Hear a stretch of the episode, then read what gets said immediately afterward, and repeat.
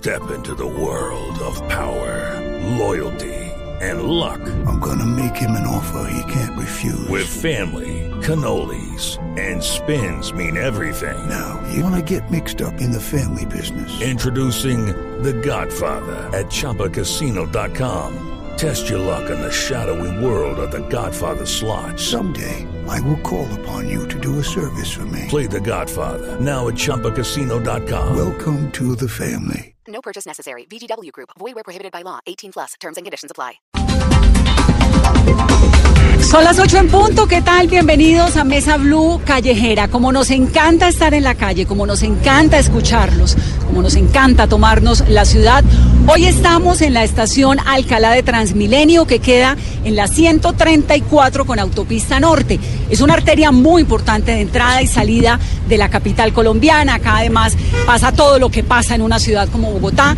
Y hoy es muy importante lo que está ocurriendo porque es el último debate que más bien es una multi-entrevista, como nos gusta, en Mesa Blue con los candidatos de la coalición por Bogotá.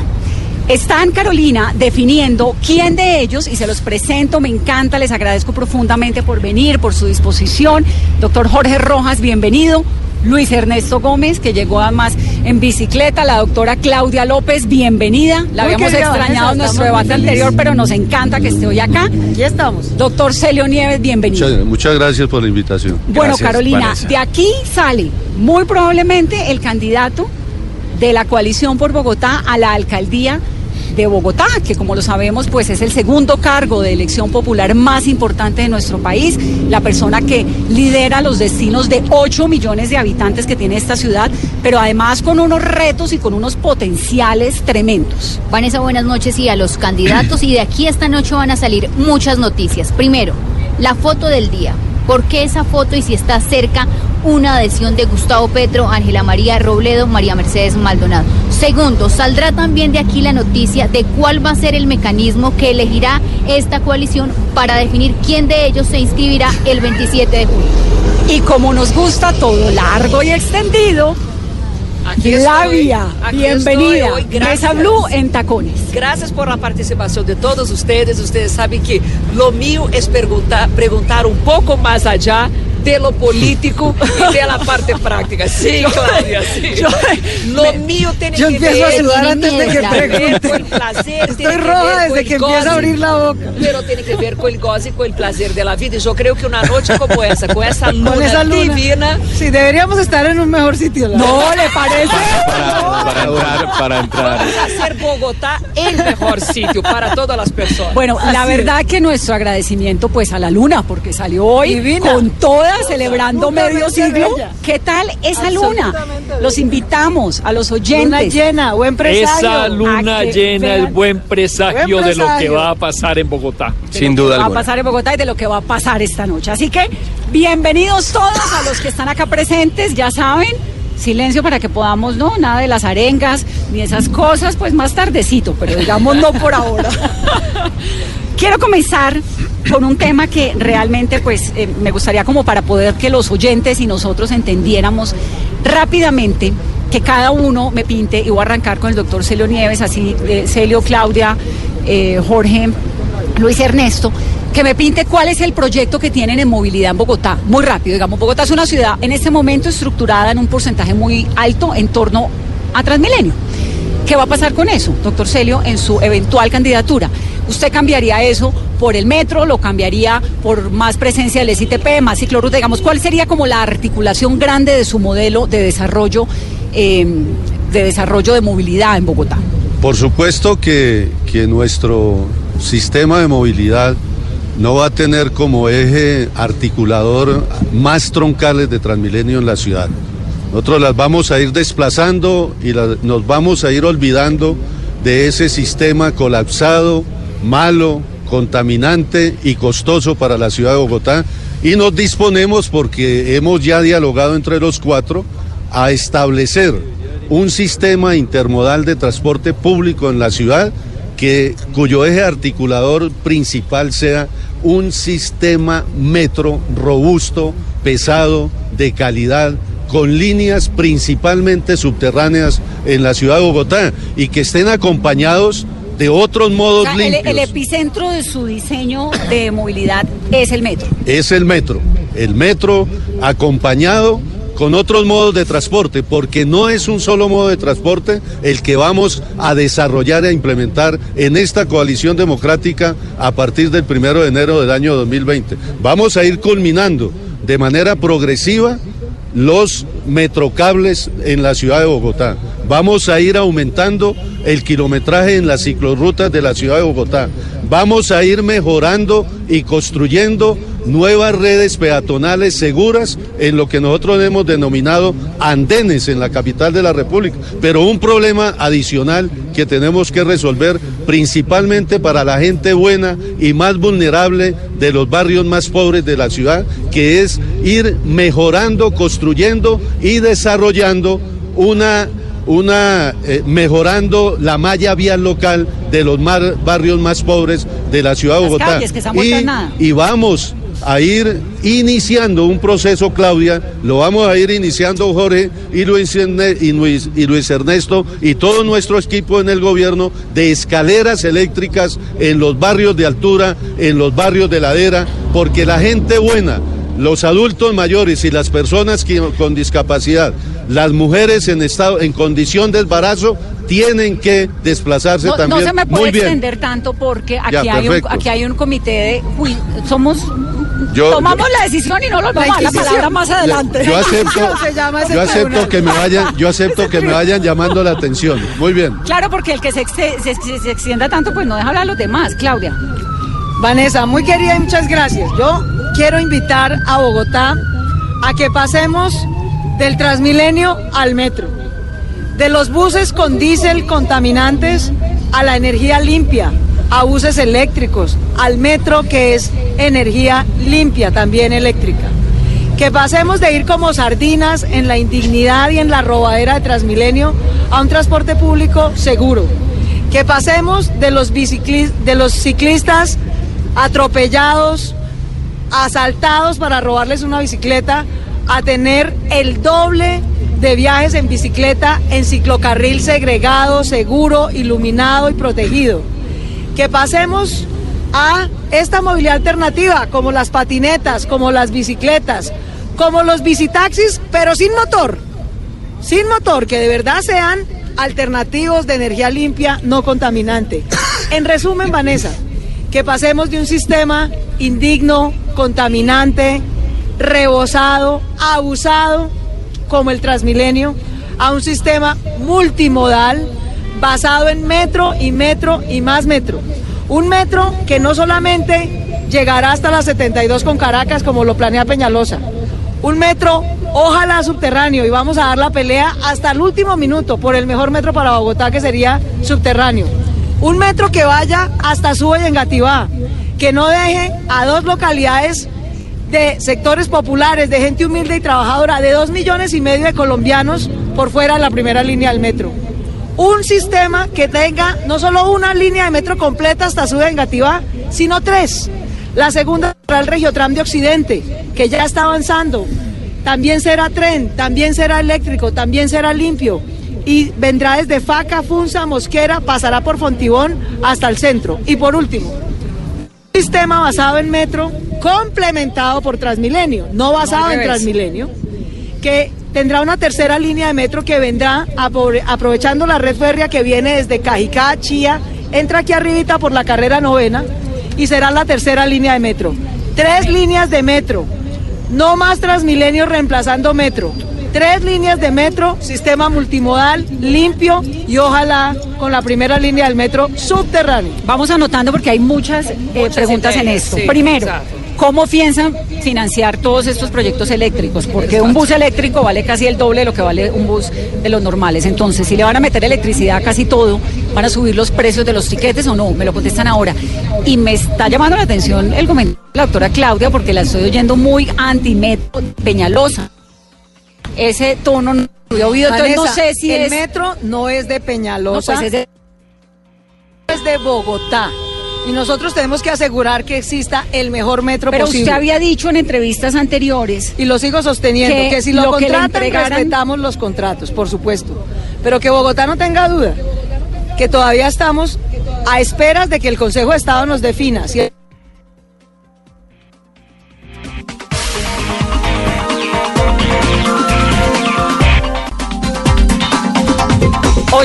8.14 estamos hablando sobre... llama saboteo, hermano. Vamos a pedir Eso, garantías. vamos a pedir garantías a Blue Radio para nuestro compañero de Jorge. la Inquisición, Yo, porque yo pregunto Jorge si... tiene la palabra y si se puede puedo- extender, pues, ¿no? Si puedo terminar, Vanessa. Ustedes pueden ver aquí 20 líneas troncales de Transmilenio que establece el POT de Peñalosa, que indica que el metro, aún el elevado, es una es mínimo frente al problema de movilidad en Bogotá.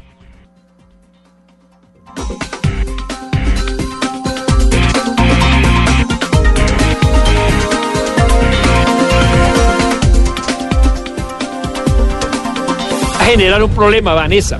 Incluso lo que está planteando Claudia, que es acertado, tenemos un problema si nos aprueban este POT. El POT de Peñalosa es lo más peligroso hoy. Ni siquiera es el metro elevado, que ya es una defecio para la ciudad.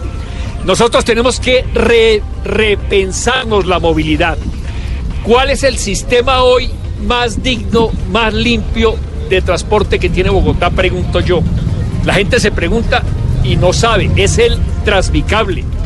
Hacer Transmicables es una solución que no es muy costosa y es muy efectiva. Ya lo demostramos en Ciudad Bolívar.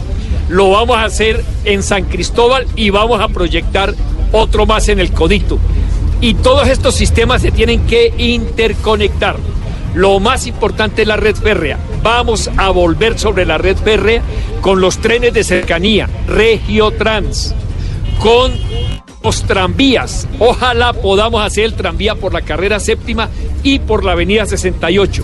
Y esta red férrea conectada le va a dar a la ciudad otro aire literalmente y otra forma de transportarse, no la de los buses de Transmilenio que nos quiere imponer el señor Peñalosa en la ciudad. Vanessa, un segundo antes Vanessa. de que empiece mi buen Luis amigo Luis Ernesto. Luis Ernesto. Pero mire, no, no, no doble el mapa, mi hermano, no doble el mapa. Téngalo ahí abierto.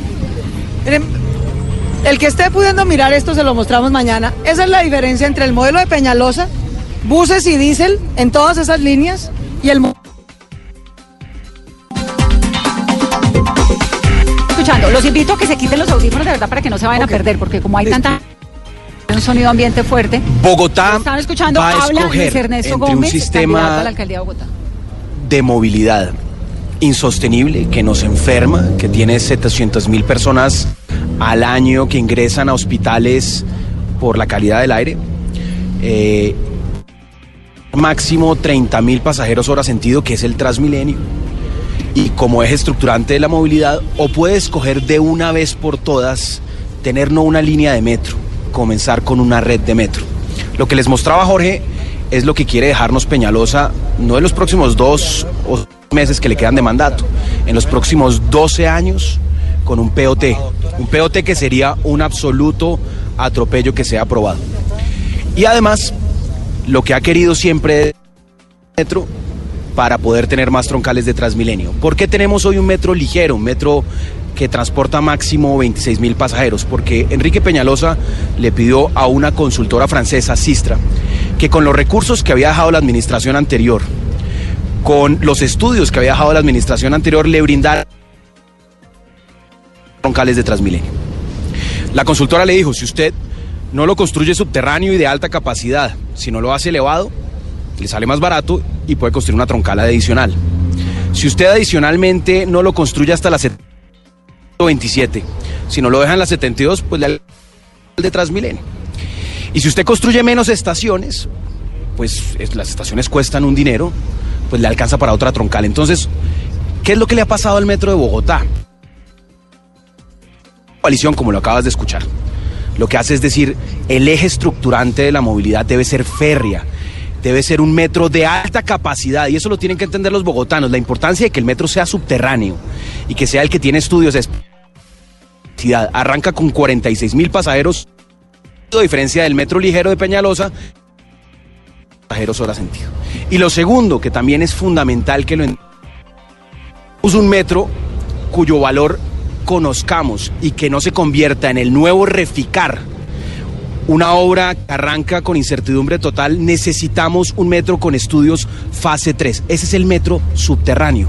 El metro que pretende adjudicar Enrique Peñalosa es un metro con factibilidad y podría dejar las finanzas de Bogotá totalmente rotas y adicionalmente un metro que no sirve ni resuelve la capacidad de transporte de Bogotá. Por eso yo invito a Claudia y celebro eh, que ella ha buscado en todo momento ser muy responsable desde el punto de vista administrativo y lo debemos ser todos los que aspiramos a gobernar.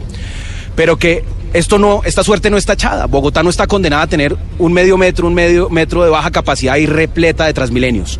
Tenemos que frenar el POT de Peñalosa entre todos y tenemos que frenar sin duda esa adjudicación de metro elevado y hacer la licitación que necesitamos.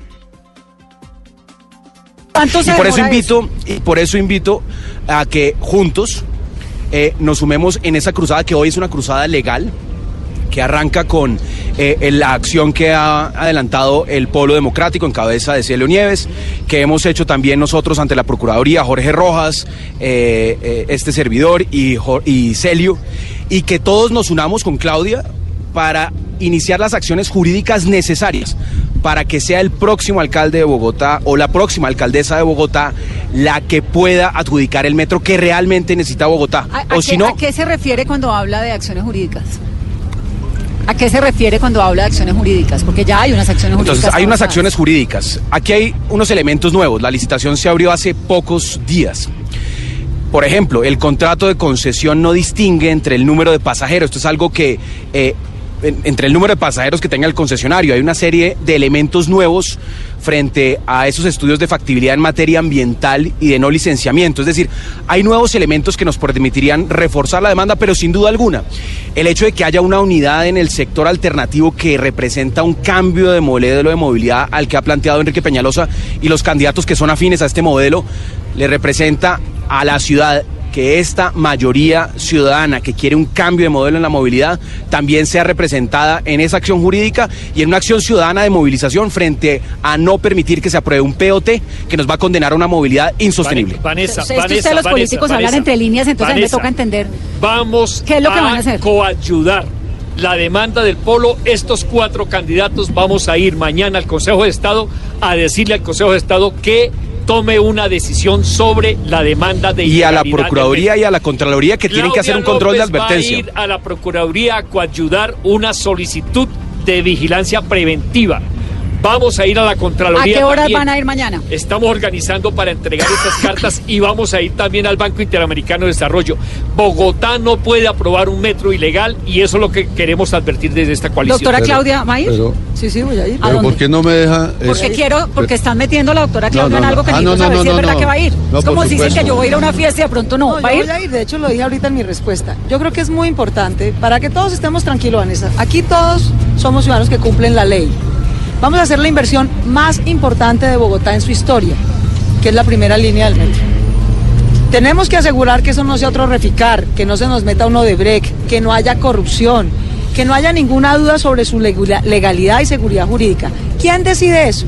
El Consejo de Estado. ¿Cómo? Por una demanda que interpuso con unos argumentos del Polo Democrático. ¿Qué le vamos a pedir al Consejo de Estado? Que se pronuncie, que nos diga si el Consejo, si el Consejo de Estado considera que las dudas que tiene el Polo Democrático sobre la legalidad de ese proceso licitatorio son razonables o no. Pero entonces si nos dice me- que me- no, miren, no, no se preocupen. Eso es perfectamente legal, si cumple todas las normas, perfecto.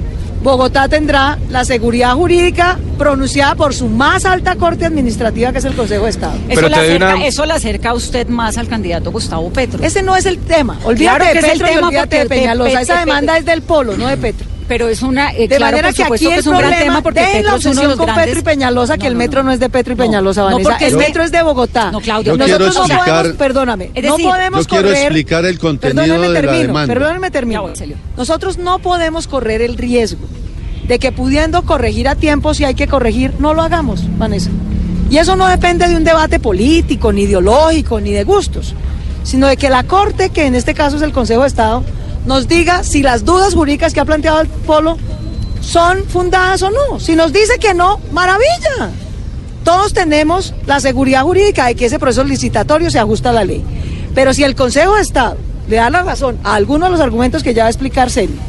De la demanda del polo democrático. Tenemos una nueva oportunidad de darle el metro que de necesita corregir y de Bogotá. no meternos en una demandadera inútil alrededor de un proyecto tan Es el grande. modelo de ciudad Que que, eso está es importante El saber. de lo de, pero lo de, la- lo de Petro me da pena, pero no, a ver, eso no, yo no voy a hacer un debate en torno a Petro, pero Dejemos, dejemos digamos que. Celio, dejemos que Celio. pero, a ver un segundo, de no, pero no nos el digamos mentira. Jorge. Es decir, eh, Gustavo Petro es un jugador muy importante en la política bogotana, como lo es Sergio Fajardo, como lo es Enrique Peñalosa. Entonces a mí sí me, digamos, me Pues llama un estamos de poco la acuerdo atención. con Petro en que el mejor metro para Bogotá es el subterráneo y vamos a demostrar las ilegalidades con la demanda que ha presentado el polo de Usted está hablando, vamos a demostrar las ilegalidades. La doctora Claudia está diciendo, vamos a ver si hay ilegalidades. No, pero no tampoco es que están tan de acuerdo. No, no, ahí hay matices. pero mire, Sí, de pero hay matices. Perdón, yo lo que perdón, digo es, perdón, perdón, Yo, yo les es, quiero- yo les quiero- que el Consejo de Estado Yo les quiero, ¿Cuánto se puede demorar? yo les quiero, podría demorarse semanas. yo les quiero, la la yo les quiero apuntalar para también. que lo conozcan los que nos escuchan a esta hora, las razones por las cuales el Polo Democrático Alternativo, incluido este candidato a la alcaldía, eh, interpuso una acción de nulidad ante el Consejo de Estado, principalmente por tres razones. Uno, porque se aparta de un POD vigente. Hoy hay un, un POD en discusión, pero hay un POD vigente que es el 190 del año 2004. Primero eso. Segundo, en el POD vigente del año 2004 quedó establecida la línea, una ruta, un horizonte, un, un camino para la construcción de la primera línea del metro que incluso no dijo si era elevado o era subterráneo o era a superficie, pero dejó un punto inicial y un punto final pasando por Barrios Unidos en Gativá y llegando a Suba. Eso no está en el proyecto que, que aprobó el Consejo de Bogotá, es decir, el Consejo de Bogotá lo aprobó, por supuesto, sin nuestro voto, de manera ilegal. Y tercero, el CONFIS del distrito declaró de importancia estratégica, de importancia estratégica, esa primera línea del metro también de manera ilegal, porque para declararse de estrategia, de, de importancia estratégica, una obra como esta, que es la obra más costosa en la historia de Colombia y más importante en materia de infraestructura, lo declaró también de manera ilegal, porque mínimo al momento de su aprobación tendrían que estar los estudios de factibilidad y no fueron entregados ni presentados al Consejo para su verificación. Esas razones son las que nos han llevado a nosotros a decirle al Consejo de Estado que con urgencia se pronuncie y ojalá antes del próximo 27 de octubre, cuando cualquiera de los déjame- cuatro va a ser algo. alcalde mayor de déjame, Bogotá. déjame agregar algo muy importante, Celio, y es algo en lo cual tenemos todos plena coincidencia, y es el riesgo de las obras que se adjudican sin estudios eh, fase 3, es decir, sin la ingeniería avanzada que requiere una obra de esta envergadura, es que el valor crece y crece. Yo te doy un ejemplo, Vanessa. Imaginemos que empezamos la obra y nos encontramos que en algún punto hay un acuífero, hay un punto de donde la cimentación es distinta a la que se esperaba y el contratista que ya tiene todo llave en mano, que tiene amarrado todo el negocio, porque hace los estudios, eh, porque además ejecuta la obra y además es el concesionario, el señor dice, miren, me acabo de encontrar un acuífero, esto vale dos billones de pesos más, uy, me acabo de encontrar otra cosa, vale otros tres billones de pesos más. Por eso Reficar se volvió una obra que costó cuatro veces lo planeado. Y eso es lo que Eso queremos nosotros evitar. No podemos permitir ¿quién que el metro se convierta en un segundo Algo reficar nuevo. y estamos todos de acuerdo Me quiero adelantar al que debemos Algo evitar nuevo, esto para Bogotá. Me toca, ir a- Algo me toca irme al cambio comerciales. Solamente quiero saber si van a ir los cuatro a la foto mañana. Pues eso me parece. Pero claro, nosotros estamos juntos para hacer, para parar el Comprometido, el compromiso elevado. de los cuatro. Eso, Pero Vamos a ir. Mañana juntos por el metro de alta Ah, capacidad y No eh, solo el Consejo de Estado. Yo Juiciosos. le propongo a mis colegas que vayamos ante el Banco Interamericano de Desarrollo con un mensaje de advertencia. Porque la banca multilateral que está coayudando a la financiación del metro no puede incurrir en ilegalidad. Ahora, Jorge, ¿usted se imagina la imagen, los candidatos a la alcaldía de Bogotá en el Porque Banco vamos Interamericano de a Desarrollo? salvar la ciudad de un adefesio que se llama metro elevado. Y digo lo- por último que la licitación es para diseño y estudio fase 3, para construcción, para operación y para mantenimiento. Una sola empresa va a hacer todo. Eso es un boquete para la corrupción. Me voy a comerciales, doctora Claudia. No, decía que ese recurso jurídico se llama coadyuvar. Coadyuvar es que alguien le solicita adicional al que puso la demanda, que es el polo, casi que le ruega al Consejo de Estado. Eso es lo que vamos a ir a hacer. Señores Consejo de Estado, le rogamos que le hagan el favor a Bogotá. Y a la Bogotá se Proc- lo y a la. Procuraduría y a la Los Contraloría. recursos públicos de Bogotá se merecen ser invertidos con total tranquilidad y transparencia.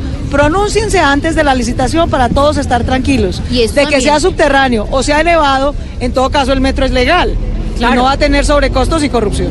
Y eso también está coayudando a desempantanar el problema o el punto que no tenía como muy de acuerdo a esta coalición. Ese es el primer titular y avance de esta noche. Me Pues sí, en vez de los estar veo- diciendo los por veo Twitter, los unos diciendo Ahí que son ilegales. Estoy de acuerdo Esto no es quien diga Ahí en nos Twitter vamos que, encontrando. Esto no es quien diga en Twitter que es ilegal, que Consejo Que sean los jueces los que decidan. Que los jueces decidan. Bueno, Que son los eh, únicos bueno, me voy a comerciales. Pero, pero perdón, Vanessa, yo creo que está muy buena la discusión sobre el metro, que es un tema del futuro.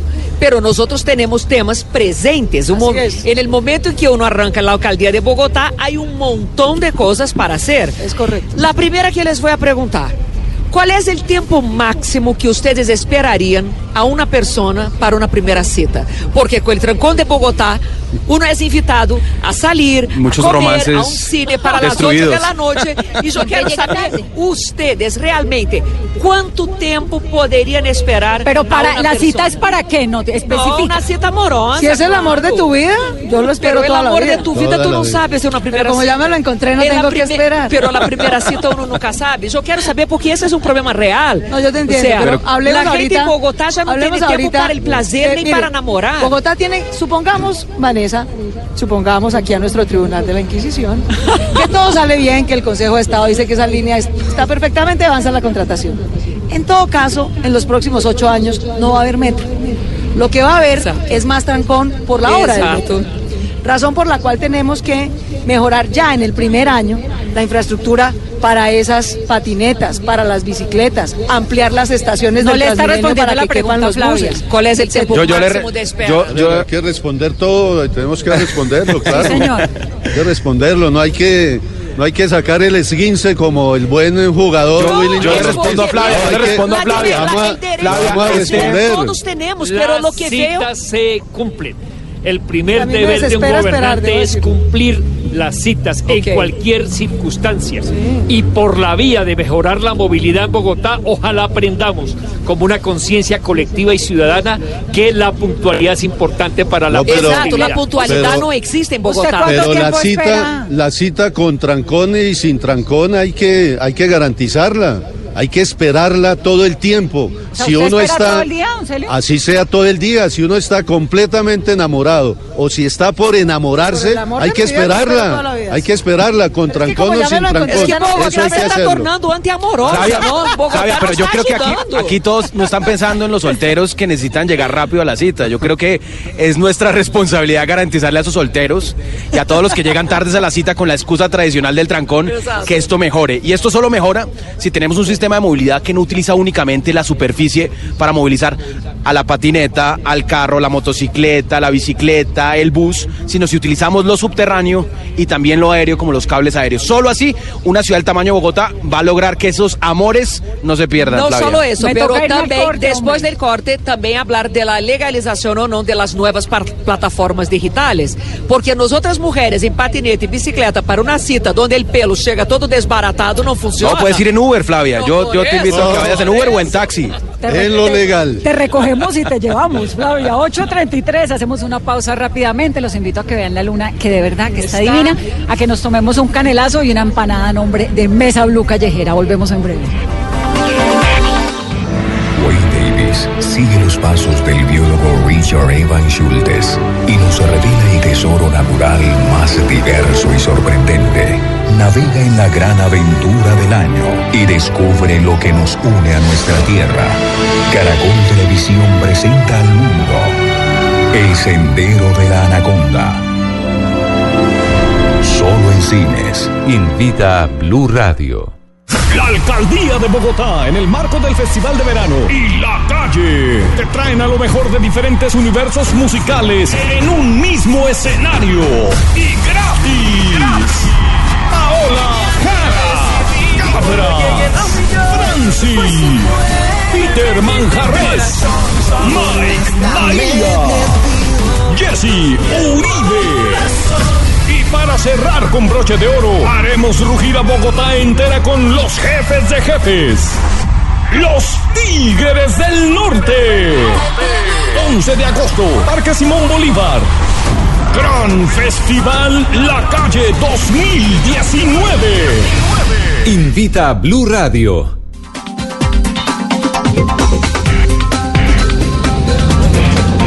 8.35 minutos de la noche, estamos aquí en Mesa Blue Callejera hablando con los candidatos de la coalición por Bogotá a la alcaldía de la capital colombiana. Ah, Hay sí, una... sí, sí, vamos bueno, me, estoy quedando con una ¿Cuáles eran los sensación que problemas que quisiera que, lo... que tenía Eh, Celio, está al aire. Es esa indisciplina. Tribunal de la Inquisición es Eh, me está quedando una duda. Es decir, ustedes tienen unas propuestas pues muy interesantes, ¿no? Lo del medio ambiente, todas estas cosas de las que hablan, el cambio, la ciudad. Caramba, ¿no le da a uno como la sensación de que vamos a volver a lo mismo? A pelear sobre por qué las ciudades grandes del mundo pueden avanzar sobre lo que está construido. Porque tienen metro. Les entregan un... Sí, Sí. pero pues es que no hemos tenido metro por lo mismo. de metro. No, es como eso- otra vez sobre ahondar, seguir, ahondar no otra tener vez. solo uno, sino tener tres, que es lo mínimo que necesita Bogotá. Y claro que eso no se va a hacer en cuatro años. Pero sí tenemos, como bien explicaba Luis Ernesto, que lograr que en el POT, que es la hoja de ruta de Bogotá, de Bogotá, no de Claudia, ni de Pepe, ni de Luis, ni de Petro, sino de Bogotá, quede una ruta clara de un sistema de transporte multimodal basado en metro y complementado por otras formas de transporte como en las demás ciudades del mundo que están funcionando mejor que Bogotá. Vanessa, yo le doy un ejemplo decían- de construir sobre lo construido. En Bogotá Humana hicimos el diseño, la financiación, abrimos la licitación del metro cable de Ciudad Bolívar. Peñalosa, a pesar de que no quería hacerlo porque él dijo que él no estaba de acuerdo, se vio en la obligación de construirlo. Y es una buena obra para la ciudad. Pero por supuesto, porque es el Ese resultado de dos modelo debe, administraciones. debe continuar. Es lo que toca, ¿o no? Incluso el metro subterráneo no es una iniciativa de Bogotá Humana, venía de otra administración y Petro la continuó. El que la paró fue Peñalosa. Pero yo estoy de acuerdo contigo. Se necesita tener una visión de ciudad, una visión común, más allá de la polarización que genera esos aspectos ideológicos que no permite avanzar. Pues es que nadie construyó un metro en cuatro años. en esa dirección. Quito da Quito. un ejemplo. En Quito, en Quito se logró que varias administraciones, a pesar de las diferencias ideológicas, se dedicaran a construir el metro. El metro existe, se inaugura en diciembre. Así que ese modelo tiene que seguir. Bogotá tiene que reafirmarse en su identidad y creo que el ejemplo Pero que Jorge, estamos te estás dando- contradiciendo. ¿En qué? En que me estás diciendo que no te gusta el proyecto del Metro de Bogotá, entonces que hay que reversarlo y que hay que arrancar Lo y que, que- además hay que ir al Banco Interamericano de Desarrollo con sede Sí. Washington con un letrero Mira, así de grande diciendo no estamos no, de sin acuerdo con el proyecto solo con de un argumentos. señor que es reconocido como Sí. un gran urbanista en el mundo. si, y si aprueban el metro, si lo deja contratado Peñalosa, vamos los cuatro, hemos decidido que el próximo alcalde se posesiona el primero de enero y el 2 de enero instala una comisión de expertos que investigue a fondo el proceso de licitación y en 100 días le presente a la ciudad un informe. Es decir, no nos vamos a quedar quietos, hay que salvar a Bogotá.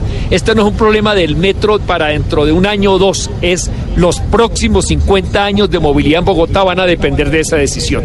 Y no es un problema entre Petro y Peñalosa, es un modelo de ciudad.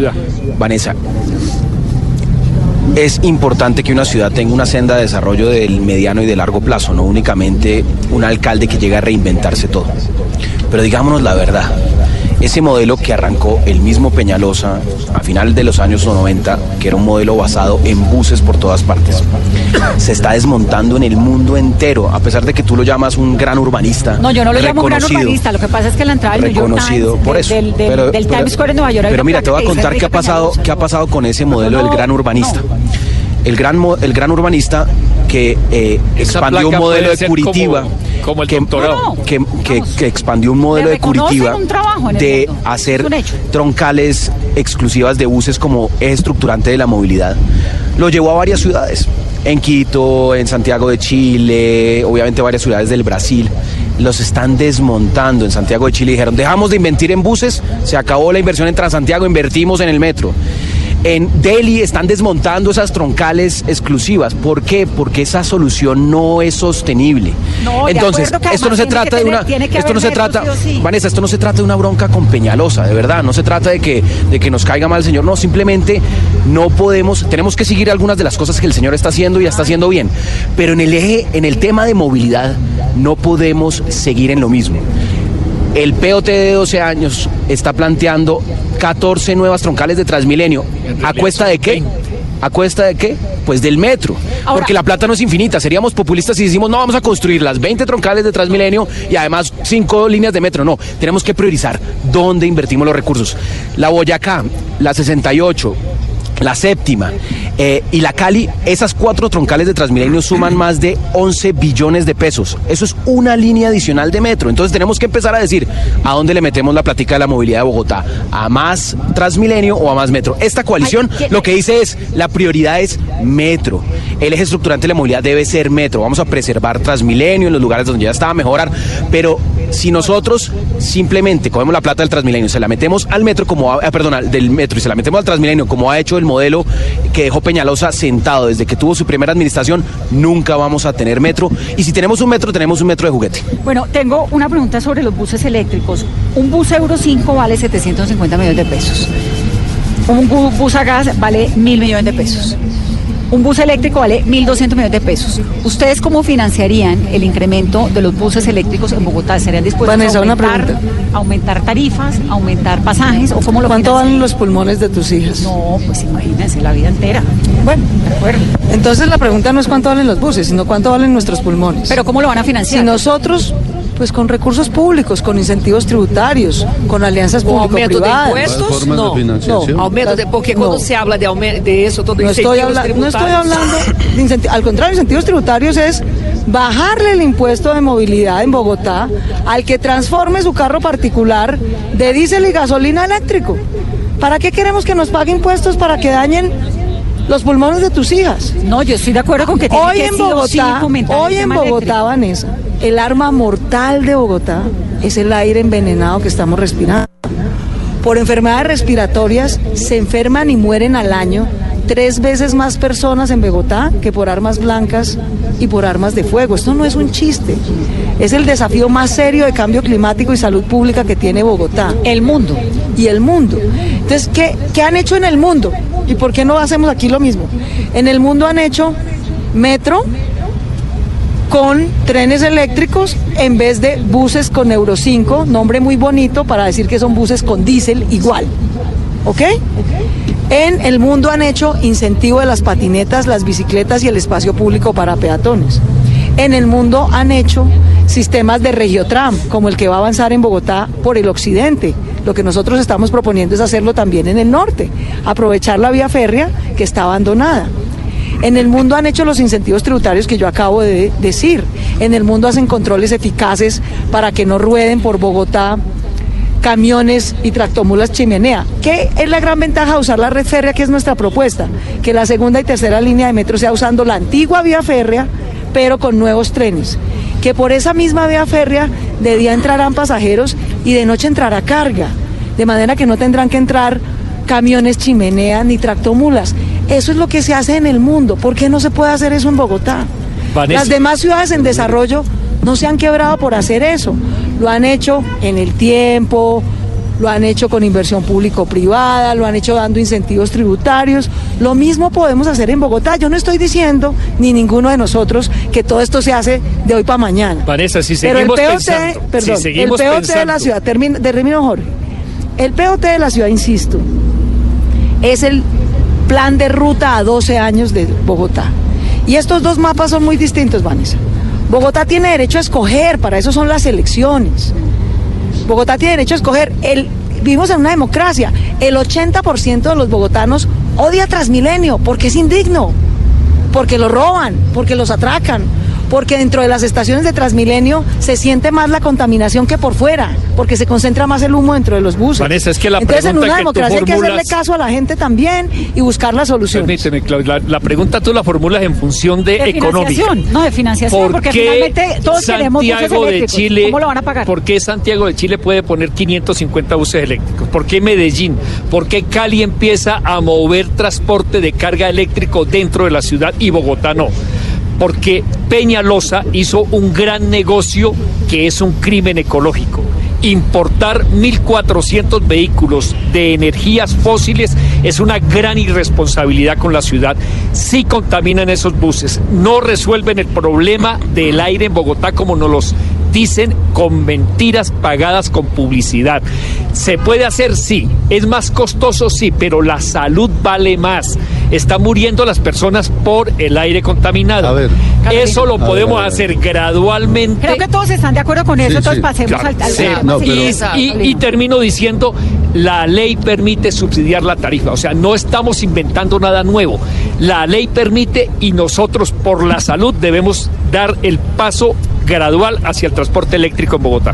Doctora Claudia, usted dice que los bogotanos odian Transmilenio porque los roban, porque el bus no pasa, les toca esperar, pero llegan rápido y cuando el que llegue de ustedes o el candidato que gane las elecciones va a tener Transmilenio para mover a más de dos millones de personas, pero ustedes no nos han hablado de cómo van a fortalecer Transmilenio para evitar que no los roben y que la gente se siga moviendo mientras está el metro, en cuatro, en Primero, ocho, entonces. no es cierto que llegue más rápido. Mira, te voy a decir cuál es el drama de Transmilenio hoy.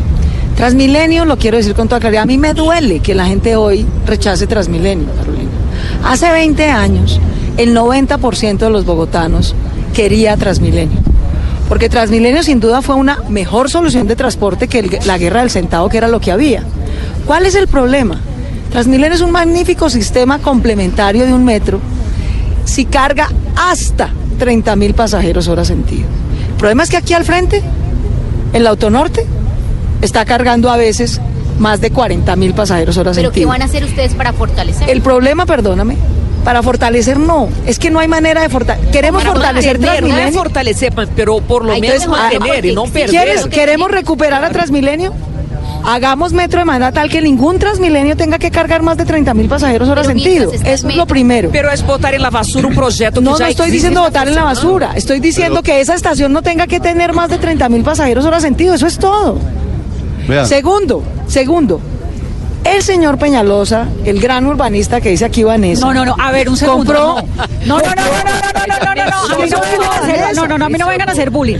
El tema, no, no, el tema, no, te estamos no, no, citando. no. El tema de Peñalosa, es decir, cuando yo digo que es un urbanista reconocido en el mundo, no me lo estoy inventando, el señor lo reconoce en el mundo como Pues tan urbanista. reconocido que en Delhi reconocen como doctora. Sí, pero en eso- Delhi lo están, re- están reemplazando su sistema porque descubrieron que no El funcionaba. en Santiago de Chile. Pero mira, El te voy a decir las cuatro, las tres cosas que hay que hacer desde el día uno cuando lleguemos a la alcaldía. Lo primero, compraron unos buses más grandes que las estaciones. Hay que ampliar las estaciones de Transmilenio para que quepan los buses más grandes y para que puedan tener un tráfico un poquito mejor del que tienen hoy. Segundo, hay que bajar la robadera en Transmilenio. ¿Cómo? Eso se hace La con seguridad. cámaras, policía, con que la denuncia sí funcione, teniendo más infraestructura de justicia en la que nos toca invertir desde el día uno. Porque el problema hoy es que capturan a los ladrones y quedan libres porque no tenemos suficientes URIs y suficientes fiscales. Así que hay que duplicar el número de URIs y fiscales para que cuando la, policía capture a un agresor de mujeres en el Transmilenio o a un ladrón no quede libre a las 12 horas porque no lo judicializamos. Eso es lo segundo urgente que hay que hacer por Transmilenio y por la seguridad. Y lo tercero que hay que hacer es ampliar la infraestructura de ciclocarril y que no atraquen a la gente por ir en una patineta o en una bicicleta. Porque mientras hacemos el metro va a haber más trancón. ¿Dónde se va a mover la gente? En el SITP, entonces necesitamos que llegue mejor a los buses. Para eso ya se hizo un acuerdo que respaldó la Procuraduría y que vamos a implementar y acelerar para que aceleren la chatarrización, los alimentadores a los buses, etcétera. Eso es cumplir el acuerdo que se hizo. Ojalá Segundo, no sea una bomba ampliar, tiempo las, las estaciones y mejorar la seguridad en Transmilenio para que quepan los buses, la vaya gente la gente menos como sardinas y no nos robe. Y bajar y los tercero, colados, los hay que mejorar la infraestructura de ciclocarriles y espacio público para que se pueda duplicar el número de viajes Pero esos en patinetas y bicicletas. Dígame una cosa, los van a sacar porque lo que se ha hecho en Bogotá mucho es quitarle a las calles, a las avenidas, unos espacios para las ciclorrutas. En la propuesta de ustedes, digo ustedes pues porque son una coalición, es construir nuevas ciclorrutas ¿en dónde? O, o sobre ver, las segregando avenidas. ciclocarril. O sobre que- las segregando ciclocarril. Mira, ¿cuál es el No, problema de hoy? hay una Cuando situación. déjame terminar en 30 segundos. Cuando se empezó a hacer la red de ciclorrutas, fue un buen invento, entre otras cosas, de Peñalosa hace 20 años, hay que reconocérselo, fue un buen aporte a la ciudad. Pero se decidió, por ejemplo, en la 11 empezaron compartiendo andén y bicicleta. Eso ha resultado mal. Se quejan los peatones y se, quejan los ciclistas. Nos podemos si poner de mandamos a los ciclistas a la vía sin ciclocarril segregado, los atropellan los carros. Jorge, todos Entonces toca segregar el ciclocarril, segregarlo para que ni se atropella a los peatones ni los carros atropellen a los ciclistas. Se requiere Por una eso, campaña pero es de que mire, educación. Voy a, Pero, perdón, perdón, perdón, perdón, perdón, eh, Vanessa, momento, que déjeme- es que me quedan 10 minutos y tengo dos periodistas invitados. Bueno, muy que son bien, un par de bien. señores que vamos a conocen a escuchar. Bogotá profundamente, Muy que son bien. Yesid Lanchero, Pero director déjeme decir- de Canal déjeme decir dos Capital, cosas. y Elber Gutiérrez, que es el director, el jefe de redacción del periódico El Espectador. Pero yo Los quiero invitar escuchar a Déjeme decir ya dos vamos cosas. a hablar, es que nos queda una hora No, no, todavía. tranquila, pero, pero, de este que- tema, de este tema, no, no me lo culmine ahí, por favor. Es que quiero decir, estando en el lugar donde nos encontramos, cerca a la carrera séptima, de todas maneras, a pesar de la distancia, el alcalde mayor de Bogotá ha venido manifestando que quienes nos oponemos a Transmilenio por la séptima es porque queremos mantener una vida, una vía totalmente colapsada, destruida, no armoniosa con los habitantes del centro o del norte o del norte de la ciudad de Bogotá y eso no es cierto.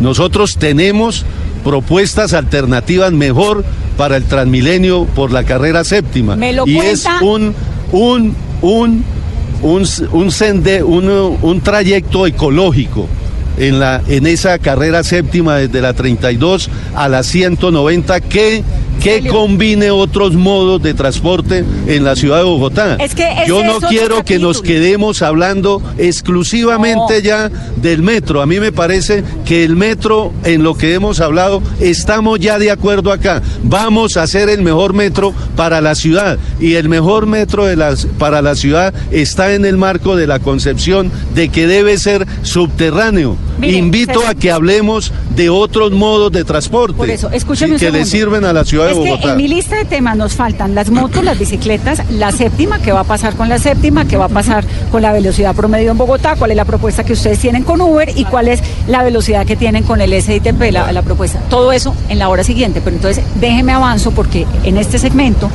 invito a estos dos periodistas que conocen profundamente Bogotá, porque además pues me encanta que vengan los señores tan pilos al programa. Eh, Yesid y Elber tienen la palabra para que le pregunten a los candidatos. Bueno, muchas gracias Vanessa por la invitación. Un saludo a Claudia, a Celio, a Luis Ernesto y a Jorge.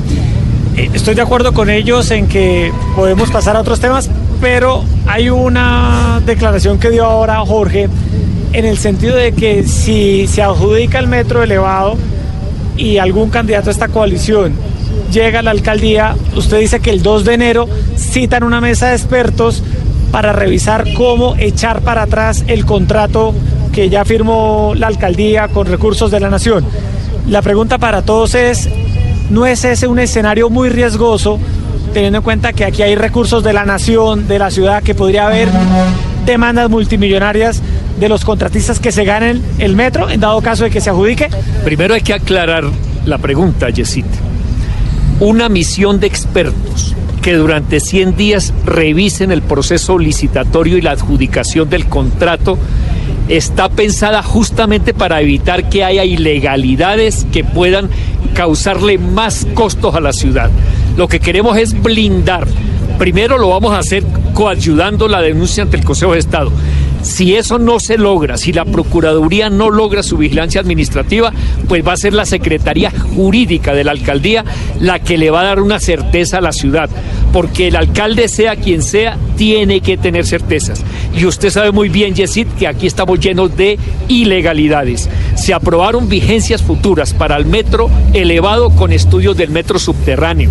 El concejal Holman Morris ha demostrado hasta la saciedad cuáles son esas irregularidades. El polo democrático también, la ciudad no puede avanzar hacia un abismo y hacia un modelo que podría derivar en corrupción. Entonces, la propuesta que hemos acordado está basada en responsabilidad jurídica y que lo sepan quienes van a licitar el metro y que lo sepa también la banca internacional. Yo lo digo con claridad, yo no voy a citar ningún comité para revocar un contrato firmado. Eso es una irresponsabilidad con Bogotá. Si la licitación queda adjudicada y el contrato firmado, así a mí no me parezca el mejor metro posible, lo sacamos adelante, porque yo no voy a meter a Bogotá en la vaca loca de que pierda plata, tiempo y quede con demandas y sin metro por revocar un contrato firmado. Lo digo con absoluta claridad, ustedes saben que esa ha sido mi posición desde el día uno y seguirá siendo mi posición precisamente para no entrar en demandas, para que Bogotá se quede con metro y no con demandas, con metro y no con corrupción, con metro y no con ilegalidad, es que le rogamos, eso es lo que vamos a ir a hacer mañana, a rogarle al Consejo de Estado y a la Procuraduría de que nos den certeza. Esto no puede ser un debate ideológico ni político, para eso están los jueces. Que los jueces analicen la licitación y nos digan si tenemos la certeza de que no hay ninguna ilegalidad, de que esto no va a ser otro reficar ni otro de que esto va a salir bien, que no hemos esperado 50 años para tener un lío y no un metro. Eso es todo. No es Eso es todo. Que los jueces, que los jueces nos digan. Si los jueces nos dicen, ok, adelante, se acabó la discusión. Ok, adelante y echamos para adelante y vemos cómo eso sale bien. Pero si los jueces, que son imparciales, que no están en campaña, que no tienen intereses políticos, que esa es su función, nos dicen que hay algo que se debe corregir, pues que se corrija ya, mi hermano. Porque ¿para qué esperamos a que haya demandas y líos? Ah, pero déjeme, déjeme decir algo sobre el punto de la pregunta de Jesús. Muchas gracias. Vea, ahorita estamos en un mar, en un mar de incertidumbre frente a la construcción de la primera línea del metro. La demanda del polo democrático así lo demuestra. Y no solamente la nuestra, sino de otros actores y de otros ciudadanos de Bogotá. Entonces yo hoy no tengo la preocupación del primero de enero, porque estoy completamente seguro que la acción de nulidad invocada e impetrada por nosotros va a ser favorable y más con la coadyuvancia que mañana los tres compañeros que no hacen parte de esa demanda ante el Consejo de Estado, el Consejo de Estado yo estoy seguro que nos va a dar la razón y yo espero que nos la dé. ¿Y qué pasa? Y en los 100 días, ¿de qué es que hablamos? Nosotros hablamos, sí, de un grupo de expertos, porque en el marco del cronograma que está hoy establecido para la primera mala línea del metro elevado, a- en Jessy, los déjeme 100 darle un primeros dato. días todavía no se inicia darle un dato. la construcción Jessy, del metro darle un dato- subterráneo. déjeme darle un dato que pocos conocen y que es una prueba de que muy seguramente este ejercicio que vamos a hacer, porque aquí no pretendemos nosotros ser dueños eh, de una decisión judicial, nosotros somos responsables, decimos, vamos a llevar todos los argumentos jurídicos, además hay muchos argumentos nuevos porque esta licitación apenas se abrió. Y entre más se escarba y más estudia, más encontramos irregularidades. Te voy a contar una que pocos conocen. El día en que se abrió la licitación del metro, en el SECOP, que es la eh, plataforma del gobierno sobre cualquier proceso licitatorio, arrancó la licitación en 16, el valor de la obra era 16,4 billones de pesos. 12.9 billones de pesos. No, pero arrancó. Y, y yo tengo un pantallazo, lo hemos 12.9 publicado. billones de pesos. Pero, pero, es- escuche, cambió, profesor, no. Entonces cambió. Es que lo que lo, lo sorprendente es que en el mismo día, Tres veces. una plataforma, entonces arranca por 16.4. Después, 13.8 billones de pesos. Y uno dice, venga, un momento, estamos hablando de 3 billones de pesos de diferencia. ¿Qué explica esto? Entonces, lo que estamos viendo es que cada vez está más demostrado que desafortunadamente, desafortunadamente, a pesar de haber esperado más de tres años y medio para que el alcalde Enrique Peñalosa abriera una licitación, estamos encontrando una licitación llena de posibles vicios de procedimiento, de posibles irregularidades, y digo con énfasis posibles porque no nos corresponde a nosotros juzgar, tomar decisiones, le corresponde a los jueces. Pero estamos absolutamente confiados que en este ejercicio democrático y además de utilizar las instancias jurídicas, vamos a evitar que Bogotá quede con un medio metro, con un metro ligero, que no resuelve el problema de movilidad y le vamos a poder dar a Bogotá el metro que necesita, que es el metro subterráneo de alta capacidad. Bueno, dice Luis Ernesto con las muy buenas noches para Claudia, para Celio, también para Jorge y para la, mesa que nos acompaña, que no, ustedes no son jueces en efecto, ustedes no van a, a señalar irregularidades de alguien. Pero la gente sí está muy preocupada a partir del anuncio que ustedes hicieron, en el sentido de que qué viene después. El primero de enero ustedes asumen y Jorge Rojas dice nombramos Jorge Rojas dice, nombramos una comisión, si, si- si ganamos, nombramos una comisión de expertos. ¿Y quiénes son esos expertos? ¿Y Pero cómo van déjame, a trabajar? Déjame ¿Y decirte qué por qué es lo que está pasando. Es que la información de todo el proceso licitatorio se ha manejado con, a solo hasta que se abrió, insisto, eso fue hace muy pocos días, solo hasta que se abrió es que se pudo conocer todos los documentos. Nosotros hemos ido a reuniones eh, con el fondo de financiamiento, con todas las instancias, y hay muchas respuestas que todavía no nos han podido dar. Ahorita el trabajo, y por eso es tan importante la vigilancia especial que le vamos a pedir a la Procuraduría juntos y a la Contraloría que tiene una facultad de control de advertencia, pero también de hacer un acompañamiento de que no sea demasiado tarde y se pongan en compromiso y en riesgo recursos públicos, porque es que esta licitación ha sido manejada de manera muy hermética hasta que se abrió y entre más se estudia encontramos temas que no pues que nos preocupan y que debería preocuparle a toda la ciudad si realmente queremos un metro. Lo que está planteando Jorge es que si el primero de enero, si el primero de enero o el 2 de enero tenemos eh, eh, un proceso licitatorio contratado que le estamos además pidiendo a los jueces que revisen con lupa, ojalá el alcalde Enrique Peñalosa reflexione sobre esto y le deje al próximo alcalde tanto el POT como la decisión de, eh, de qué hacer con el metro, con la financiación, con las vigencias futuras. Pero si llegamos a tenerlo, lo que tenemos que hacer es revisar una vez estemos allí en detalle cuáles de esas situaciones que estamos temiendo pueden presentarse. Por eso ahora lo mejor es evitar que eso pase. Le voy a poner un Para ejemplo. eso la acción jurídica Le voy que a iniciamos poner mañana. un ejemplo práctico. Lo que pasa es que dieron un titular La persona grande. que ¿Cómo? llegue- Que dieron un titular grande. Impresionante, Sí, claro. Es decir, La les, que- les- claro. les explico No, a los oyentes y a los presentes. Le- Es que somos periodistas Pero, y nos están Vanessa, dando un titular. pero Pero aquí poner hay un una ejemplo. diferencia Pero muy el, titul- fuerte. el Aquí una titular, el titular grande es muy simple, que le vamos a pedir al Consejo de Estado y la Procuraduría que nos den certeza jurídica, eso es todo.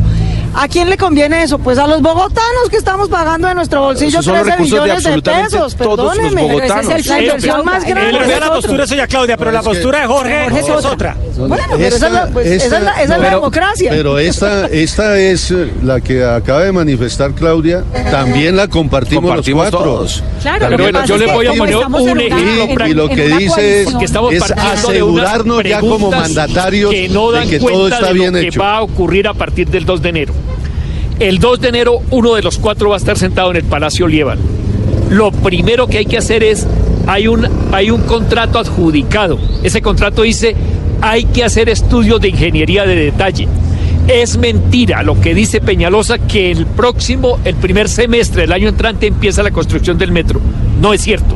Tienen que hacer estudios de geotecnia porque no hay. Los estudios de geotecnia del metro son del metro subterráneo. La licitación establece que hay 18 50 metros de bajo estudios. tierra. Y lo que va a hacer Peñalosa es 3 ya 70 existentes. metros sobre tierra. Hay que cambiar los estudios. Entonces, vamos a tardar dos años para poner en marcha el metro para iniciar la construcción. Cuando yo ya les, yo les cosa- Me toca irme una cosa más simple que esperar hasta el 2 de enero. Pues no, porque es que la gente tiene que votar de nosotros- aquí a de No, aquí perdón, olvídate del voto. No, Todos no nos nosotros, del voto ponme porque cuidado. ustedes son No, candidatos. ponme cuidado, antes que el voto. Todos nosotros pagamos impuestos y nos duele la corrupción. A todos, sin distingo de partido, de ideología, de nada.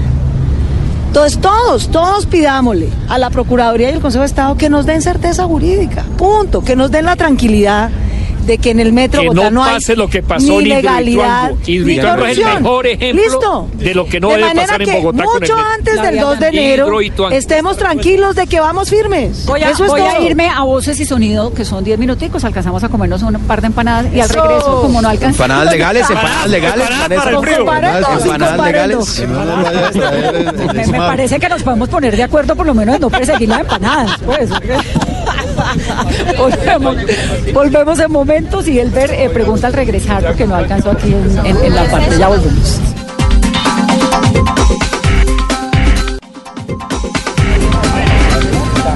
Son las 9, 11 minutos de la noche. Continuamos. Mesa Blue en tacones. Estamos comiendo empanadas rápidamente. Muy buena empanada, muchas gracias. ¿Cómo hacen las empanadas rápido antes de que las incauten? Estuvo muy bien.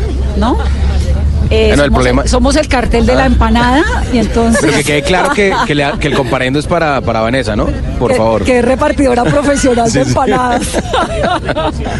Yo en mis ratos libres soy periodista, lo del resto me dedico a lo del cartel de la No, pero muy buena la empanada, gracias. Buena la empanada, además está haciendo frío, la noche está absolutamente divina.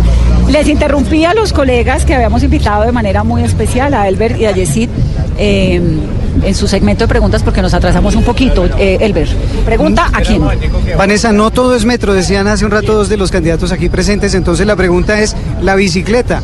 Por favor, ¿cuál es la propuesta concreta? Porque aquí en Bogotá cada vez hay más gente utilizando la bicicleta, más gente encantada con movilizarse, viendo los beneficios del aire puro, pero también sufriendo y padeciendo los atracos, la inseguridad, incluso quienes pierden la vida por utilizar una bicicleta, por tratar de tener una vida más saludable y por tratar de ayudarle a la ciudad a mejorar en la movilidad. ¿Cuál es la propuesta concreta? ¿A quién le pregunta? Hoy, hoy hay 13. Bueno, Celio va a contestar. Hoy hay 13 millones de viajes en la ciudad de Bogotá que se distribuyen de la siguiente manera. Hay que darle importancia también al peatón. ¿sí? El 34% de los viajes los hacen los peatones en la ciudad. Segundo, con el 23%, el transporte público colectivo y los buses azul- azules zonales. El 17% lo hace Transmilenio. El 4% se hace en bicicletas. ¿Eso qué significa? Que tenemos indudablemente que ampliar los kilómetros de ciclorrutas en la ciudad. Eso sí, previo acuerdo con la ciudadanía, no donde se le ocurra a un funcionario del gobierno de la coalición democrática, garantizándose la participación, pero para que Bogotá sea la ciudad mundial de la bicicleta, porque hoy no lo es, hoy tiene un kilometraje muy importante, por supuesto. ¿Cuántos kilómetros de Más de ciclorrutas tiene 500 kilómetros de, de ciclorruta hay en la ciudad de Bogotá. Tenemos que aumentarlos, pero tenemos que mejorar las ciclorrutas que hoy existen. Hoy hay mucha ciclorruta en mal estado. Tenemos que garantizarle seguridad a los ciclousuarios en la ciudad de Bogotá porque los están atracando, los están puñaleando, les están robando las bicicletas e incluso han asesinado varios biciusuarios en la ciudad de Bogotá. Entonces, ciclorruta sí, con participación ciudadana como un modo muy importante y supremamente limpio que al lado de los peatones será la movilidad más segura, más tranquila y más limpia.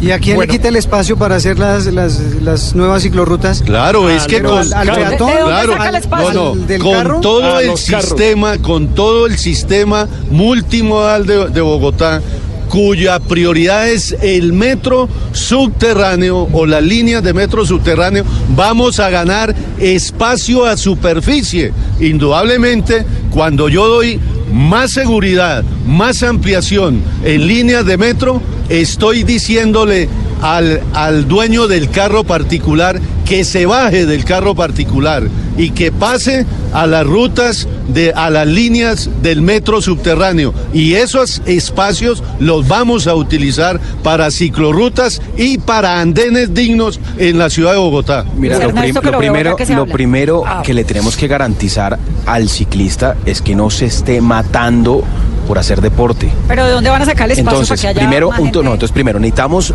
de verdad hacer algo drástico con la calidad del aire en Bogotá. Yo les decía al comienzo de este debate que tenemos 700 mil personas que se enferman al año por esto.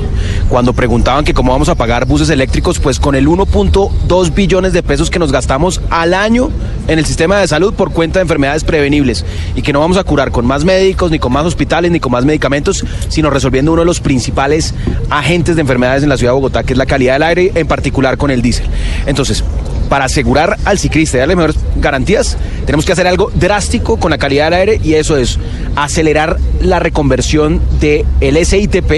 En los próximos cuatro años habrá una sustitución de todo lo que es SITP provisional y los que hoy no cumplen con los estándares, tener una restricción categórica a los camiones y a los buses contaminantes con controles de eh, de emisiones a boca de urna, en, a boca de exhausto, perdón. Y yo propongo algo que es muy sencillo de hacer y que tiene un impacto enorme en la calidad del aire en Bogotá. Y es si nosotros aumentamos la mezcla de biodiesel para todo lo que es diésel en Bogotá, vamos a reducir de manera sustancial todas las micropartículas. ¿Por qué? Porque el biodiesel, que es el que está hecho con aceite de palma, no tiene lo que llaman hidrocarburos aromáticos, que liberan micropartículas. El biodiesel Además, bueno, tiene algunas dificultades en otros países porque eh, contribuye a la deforestación. En el caso de Colombia, tenemos hoy plantaciones de palma de, de aceite que son responsables con el medio ambiente y nos ayudaría en un periodo de transición hacia esa eh, movilidad limpia. Yo creo que lo más importante que tenemos que hacer por el ciclista, aparte de mejorar la infraestructura de iluminación, ampliar ciclorrutas, señalización, eh, obviamente temas de seguridad, es la calidad del aire. Bueno, Esa- hay, un tema que hay una Bogotá- pregunta sobre Ah. la bicicleta y yo quería decir solo lo siguiente. Jorge Es una pregunta muy importante. Si ustedes supieran la cantidad de oyentes que están esperando respuestas concretas porque van en bicicleta todos los días. Pero más que dicho, ¿no? Sí. Entonces, menos carros y más bicicletas. Desestimular el uso del carro implica algo que es mucho más atrevido que la ciclorruta. Convertir en algunos horarios avenidas completas para solo tránsito de bicicletas y otras formas alternativas. ¿Entre como semana? Entre semana y en los fines de semana. Estamos pensando en la gente que usa la bicicleta para ir a la universidad o a trabajar.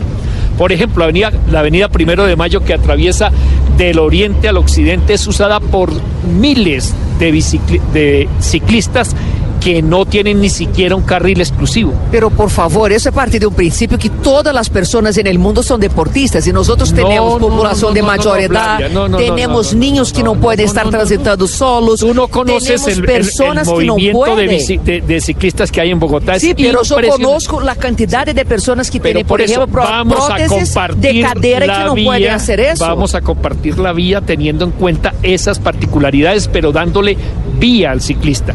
Y lo primero que hay que darle es la vía, lo segundo es la seguridad. No tenemos suficientes policías para cuidar la, la gente que monta en bicicleta. Bueno, Solo son les- 570. Los invito a que aprovechemos que, estamos aquí Sí, en la calle. hay- Miren, miren claro. aquí al frente, si le pido a las personas que me den un espaciecito a los que están aquí al frente. ¿Cómo podemos mejorar el sistema de bicicletas? Tenemos que segregar, mi hermano, que haya andén para peatón, ciclocarril segregado para el ciclista y la vía de los carros.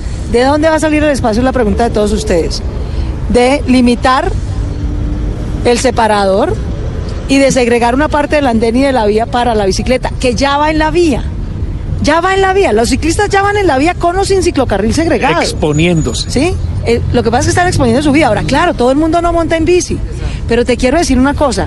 Hoy, hoy ya, el 7% de los viajes de Bogotá se hacen en bicicleta. Eso es más, lo sabe decir que es un experto en Bogotá, que lo que va a cargar la primera línea del metro cuando esté operando. De esa es la magnitud. ¿Qué propongo yo para los próximos ocho años mientras está el metro?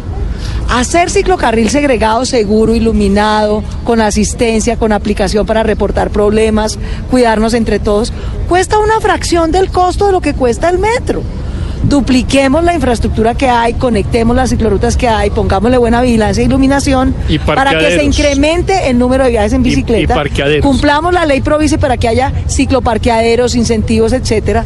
Hagamos todas las cosas que ya propuso Luis Ernesto para mejorar la calidad del aire y mejoremos las estaciones y seguridad de Transmilenio, porque en eso nos vamos a mover ocho años más mientras está construida la primera línea del metro. Bueno, eh, a esta hora nos deben estar escuchando Vanessa y pues somos precandidatos, muchos taxistas. lado, sí. Muchos taxistas, Vanessa, que la suelen escuchar a usted con su programa.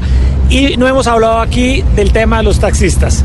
En Bogotá, en los últimos años, hemos visto casi que una guerra entre los taxistas y los conductores de plataformas tipo Uber.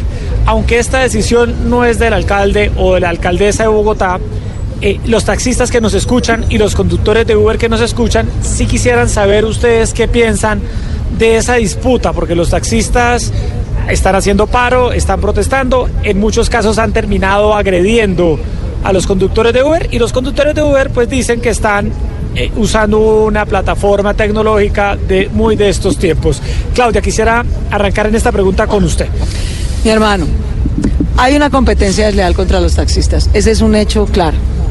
Los taxistas pagan por un cupo, pagan más impuestos a la ciudad que no están pagando las plataformas. Ese es un hecho claro, ese es un hecho evidente. Y así como los señores de Uber y otras plataformas están trabajando para ganarse la vida decentemente, los taxistas también. Y Bogotá tiene que garantizar que haya competencia leal. Las revoluciones tecnológicas siempre llegaron para quedarse. Rappi llegó para quedarse, Uber llegó para quedarse, como el celular llegó para quedarse, como la rueda llegó para quedarse. Aquí necesitamos que el gobierno nacional, mi hermano, se deje de lavar las manos. Ni regula las plataformas, ni nos da facultades a las autoridades legales para regularlas. Si no van a hacer, que dejen hacer. Yo como alcaldesa de Bogotá me doy la pela de sentarme en una mesa de concertación con taxistas y plataformas hasta que encontremos la manera de que haya una competencia leal, segura para la gente que lo usa. Pero, ¿Cuál es y la propuesta para una, digamos ahí, cuál sería la propuesta para una Al plataforma? gobierno como nacional que me deje la facultad que si no va a hacer, deje hacer. Que la deje Vanessa. negociar a usted. Que me deje a mí hacer una mesa de concertación. Y que usted qué le Porque es propondría- cierto que los taxistas de los tradicionales taxis amarillos la están llevando de la mala. Están pagándole más a la ciudad y recibiendo menos y teniendo una competencia desleal. Pero usted Eso es reglamentaría a Uber, que paguen impuestos. Yo como- creo que las plataformas tecnológicas llegaron para quedarse. Con decir no más Uber es como decir no más Internet. ¿Se va a acabar Internet mañana? No, va a haber Internet. Como cuando llegó el celular llegó para quedarse. Como cuando salió el computador desplazó a la máquina de escribir. Pero en esa transición no podemos decirle simplemente a los taxistas de malas, lleven del bulto. Esa no puede ser una respuesta. Tenemos que tener una regulación de competencia leal. Si el presidente y el ministro de Transporte y el ministro de las TICs se van a seguir lavando las manos y evadiendo el problema, que nos dejen entonces la competencia a las autoridades territoriales para regularlo en cada ciudad con coherencia, vamos respetando a los taxistas, pero también promoviendo una competencia Hagamos leal y pregunta rápida, Mira, tenemos, respuesta rápida tenemos que entonces, es evidente que prohibiendo no hemos resuelto nada. Si yo decreto que mañana no salga el sol, va a salir el sol y eso es lo que está pasando con las plataformas. Si no regulamos, va a seguir esa competencia inequitativa, desleal, simplemente porque un conductor de taxi tiene el valor de su carro, que puede ser 50 millones de pesos, más el valor de un cupo, que pueden ser 60 millones de pesos. Mientras que el conductor de una plataforma solo tiene los 50 millones de pesos del carro. Cualquier persona entiende que eso es inequitativo, eso es desigual. ¿Cómo regularlo? Yo te propongo, Claudia, y les propongo a los bogotanos, porque evidentemente la facultad regulatoria está en la ley. Entonces, yo creo que nosotros no esperemos que nos dé permiso el presidente, Claudia. Vamos a llevar una iniciativa legislativa con la bancada de Bogotá, de los congresistas de, de Bogotá, de nuestras bancadas, pero también de las bancadas eh, del gobierno para reglamentar. Así no quiera el gobierno. Ojalá con el beneplácito del gobierno, pero si no lo quiere el gobierno nacional, tengamos la iniciativa. Y yo cómo creo que esto se resuelve. Hoy Bogotá no debería escoger entre taxis y Uber. Hay 52 mil conductores de taxi y hay 49 mil conductores de Uber y otras plataformas, pónganle otros 20 mil adicionales. Los únicos que tienen un cupo regulado son los taxis. Nosotros le pedimos cupo a absolutamente todos los que prestan un servicio público de transporte individual con los cupos que compren y que paguen aquellos que hoy prestan el servicio supuestamente ilegalmente, porque no hemos sido capaces de regular, que son estas plataformas, podemos generar un mecanismo de compensación para que con estos recursos se compense eso que han perdido los taxistas por la entrada al mercado de estas nuevas plataformas. Y segundo, y segundo, logramos tener una verdadera regulación sobre cuántos vehículos amarillos, negros, azules, rojos prestan el servicio transporte particular. y dónde La queda- palabra dónde clave queda, es- Jorge, y algo fundamental y algo fundamental. Mira, es una majadería que hoy en Bogotá no concibamos que es necesario el uso del vehículo compartido como lo hace Whirlpool, por ejemplo. ¿Por qué si queremos mejorar la calidad del aire, si queremos mejorar eh, eh, la movilidad y aprovechar esos vehículos que circulan, por qué no somos capaces de regular el vehículo compartido? Porque la ley no lo permite. ¿Dónde Entonces llevemos esto al Congreso. la exigencia que como autoridades locales ustedes le hacen a los taxistas para que mejoren sus servicios? También le pongo un ejemplo rápido, una ciudad como Washington en algún momento se llenó de Ubers y hoy en día usted ve y, es, y no hay Ubers tanto como taxis porque los taxis mejoraron significativamente el servicio. Entonces la gente ya no Eso- coge Uber eso- sino esa taxis. es la virtud del- ¿Cuál- esa es la virtud de la es? Es un asunto de competencia, pero aquí la palabra Competencia clave leal, es seguridad. En igualdad de condiciones, con la cancha nivelada. La palabra clave es regulación. El distrito no puede resolver un problema que es del gobierno nacional y del Congreso. Pero el distrito sí puede regular y no solo las plataformas, porque hay otras formas de transporte en los barrios que la gente a veces no conoce.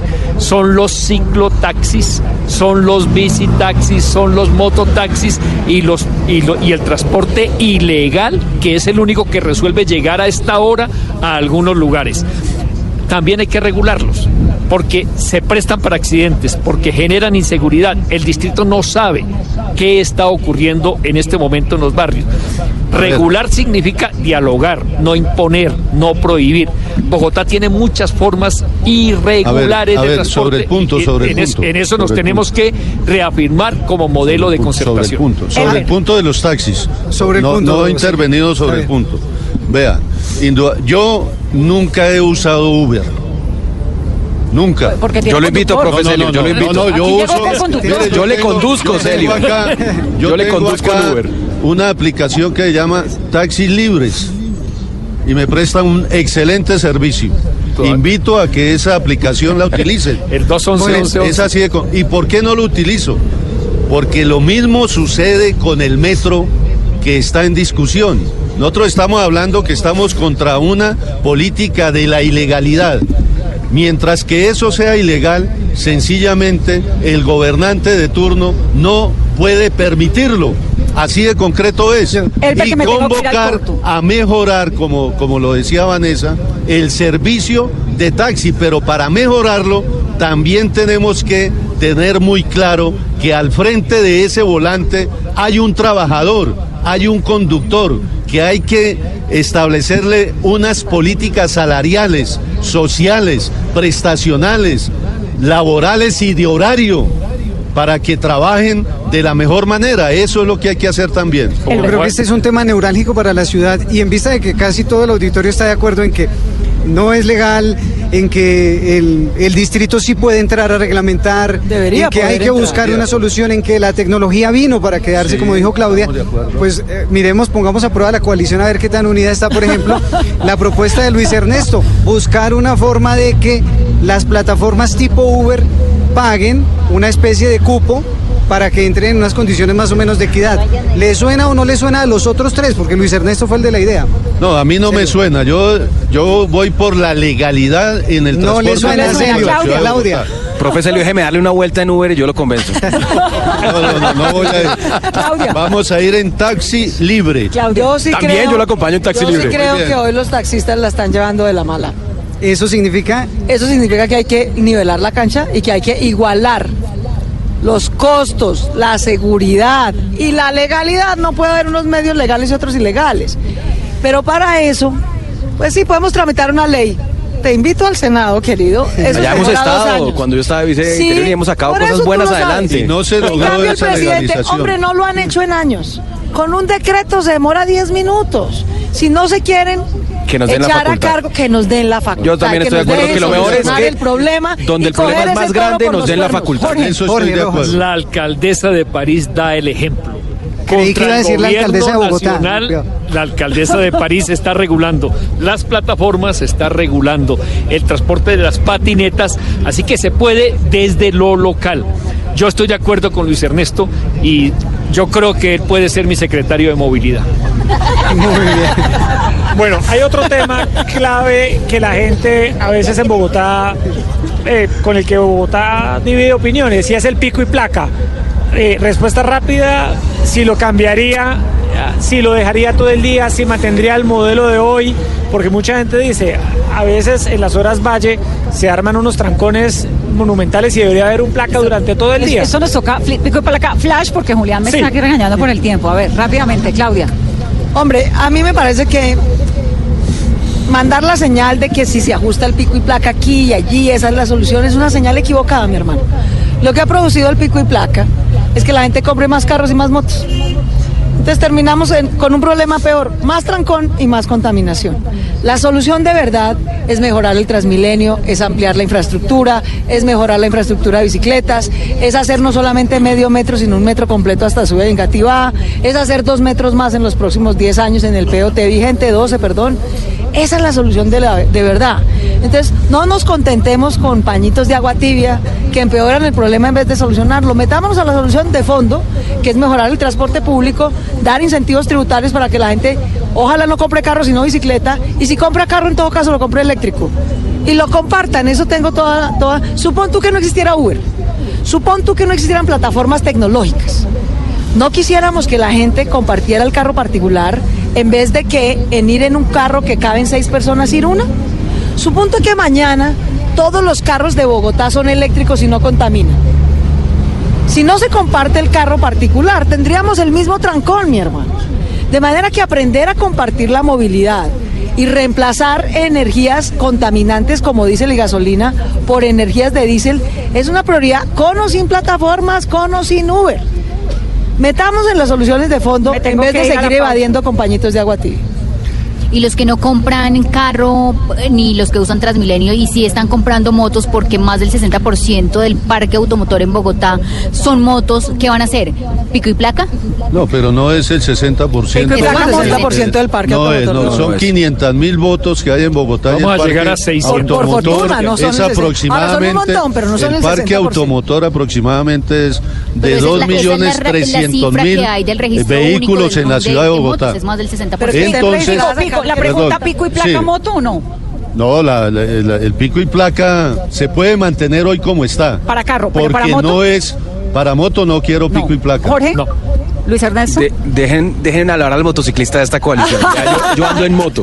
Yo ando en moto. Yo defiendo a los Usted ya no motociclistas. tiene moto, usted vendió me la tocó moto vender la moto para la campaña. campaña. Me tocó vender la moto para la campaña, pero, me- pero espero volver a comprarme una motico. Miren, los motociclistas se han vuelto, digamos, la de tercera categoría y entonces todo el mundo les echa el carro encima, los detesta, cuando la realidad es que se montaron en la moto porque se bajaron del DSITP y del Transmilenio y con la misma inversión, entre comillas, del gasto en el pasaje compraron su motico. Y eso es una realidad que está ahí para quedarse. Tenemos que darles todas las garantías. ¿Pico y Tenemos huecos. moto? Definitivamente no, pero además tenemos unos huecos peligrosísimos para la vida de los motociclistas. Necesitamos sin duda alguna trabajar con la cultura de la conducción del motociclista y del vehículo particular del carro, que un día es motociclista, el otro día es peatón, para que dejemos de tener una accidentalidad que es muy grave. Y yo creo que tenemos que trabajar con el SOAT, porque es absurdo que hoy un motociclista esté pagando casi que 500 mil pesos por un SOAT. Casi que lo mismo que un vehículo particular y por eso tenemos un montón de motociclistas que no están cobijados por el SOAT, que tienen eso vencido y que lo tocan dar escondidos todo el tiempo. Hay La- que proteger la- al Me motociclista. voy a la pausa, y no pe- no 9.33, pelear con él. regresamos en breve, numeral Mesa Blue, en Tacones y Flavia con sus preguntas al volver.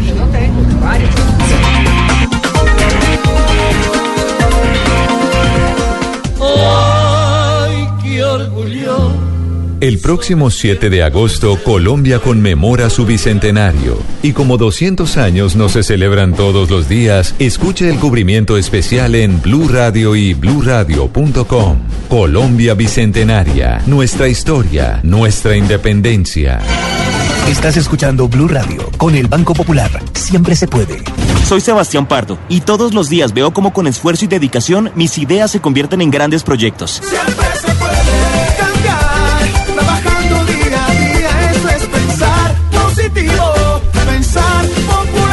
Siempre se puede. Con Banco Popular. Sebastián es cliente del Banco Popular y junto a él pensamos que si vemos el mundo de forma positiva, sabremos que siempre se puede. Banco Popular. Somos Grupo Aval. Vigilado Superintendencia Financiera de Colombia. Hoy en Blue Radio. Ah, Mericé, mi amor, ¿cómo les parece que esta noche me invitaron a Bla Bla Blue? Salgo de las muñecas de la mafia directo para allá, no se lo pierdan. Ah, me dice otra vez. No, pero aquí debe haber un error. A mí también me dijeron que después del noticiero no me fuera a ir para la casa porque iba a estar en Bla Bla Blue a las 10 de la noche. No se lo pierdan. Divinos. Bla Bla Blue. De 10 de la noche hasta la 1 de la mañana. la vamos a pasar bien bueno. Bla Bla Blue. Conversaciones para gente despierta. Ay, qué rico, mi amor. Porque de noche la única que no se cansa es la lengua. Oh my God, baby, qué rico, hijo de. Tranquilas, tranquilas. Bueno, vamos a estar todas ustedes y yo. María Auxilio Vélez, hoy a las 10 de la noche en Bla Bla Blue. Bla bla blue. Conversaciones para gente despierta. De lunes a jueves desde las 10 de la noche por Blue Radio y bluradio.com. La nueva alternativa. ¿Y usted cómo durmió anoche? Colchones comodísimos para dormir profundamente.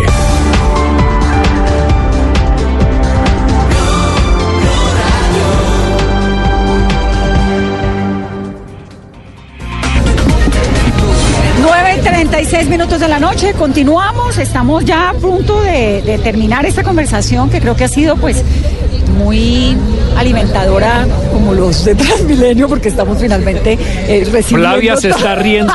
Flavia está No, no. escribiendo y se está riendo. Ya no voy a hablar más, Jorge. Porque tenemos que finalizar con unas preguntas rápidas. Ahí van las preguntas rápidas de Flavia. Adelante, Flavia. Ya, ya vengo. Bueno, ya arranco vengo. con Jorge. Arranco con Tengo que ir al baño. No, banho nada, coragem. Arranca com Jorge. Quero saber o seguinte: aqui somos todos enamorados de Bogotá. Pero temos essa ideia, esse ideal de uma cidade segura, de uma cidade amigável e todo. Qual é esse lugar sonhado para um beijo apaixonado? Esse lugar onde uno dijera, um dia vou estar allá seguro, tranquilo e vou a dar um beijo apaixonado. Jorge. Lo Ah, no, se quedó lo- callado.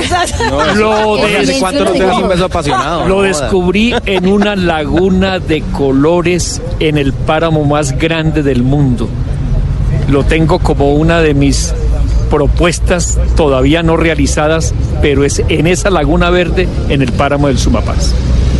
Pero aqui em Bogotá, dentro eu Es não conheço. Bogotá, Esse es é nuestra parte de Bogotá. un ruralidad. poquito y ya. También en el humedal Juan Amarillo si quiere, ¿no? Estoy romántico. No, porque le- lo llenaron de cemento. Es en la Sí, naturaleza. Es El amor está asociado al árbol, a la vida, al agua, a la naturaleza. Allá, cuando quiera vamos. Listo, Jorge. pero sem beijo. No, eso sí no vale, no se Se vale. asustó.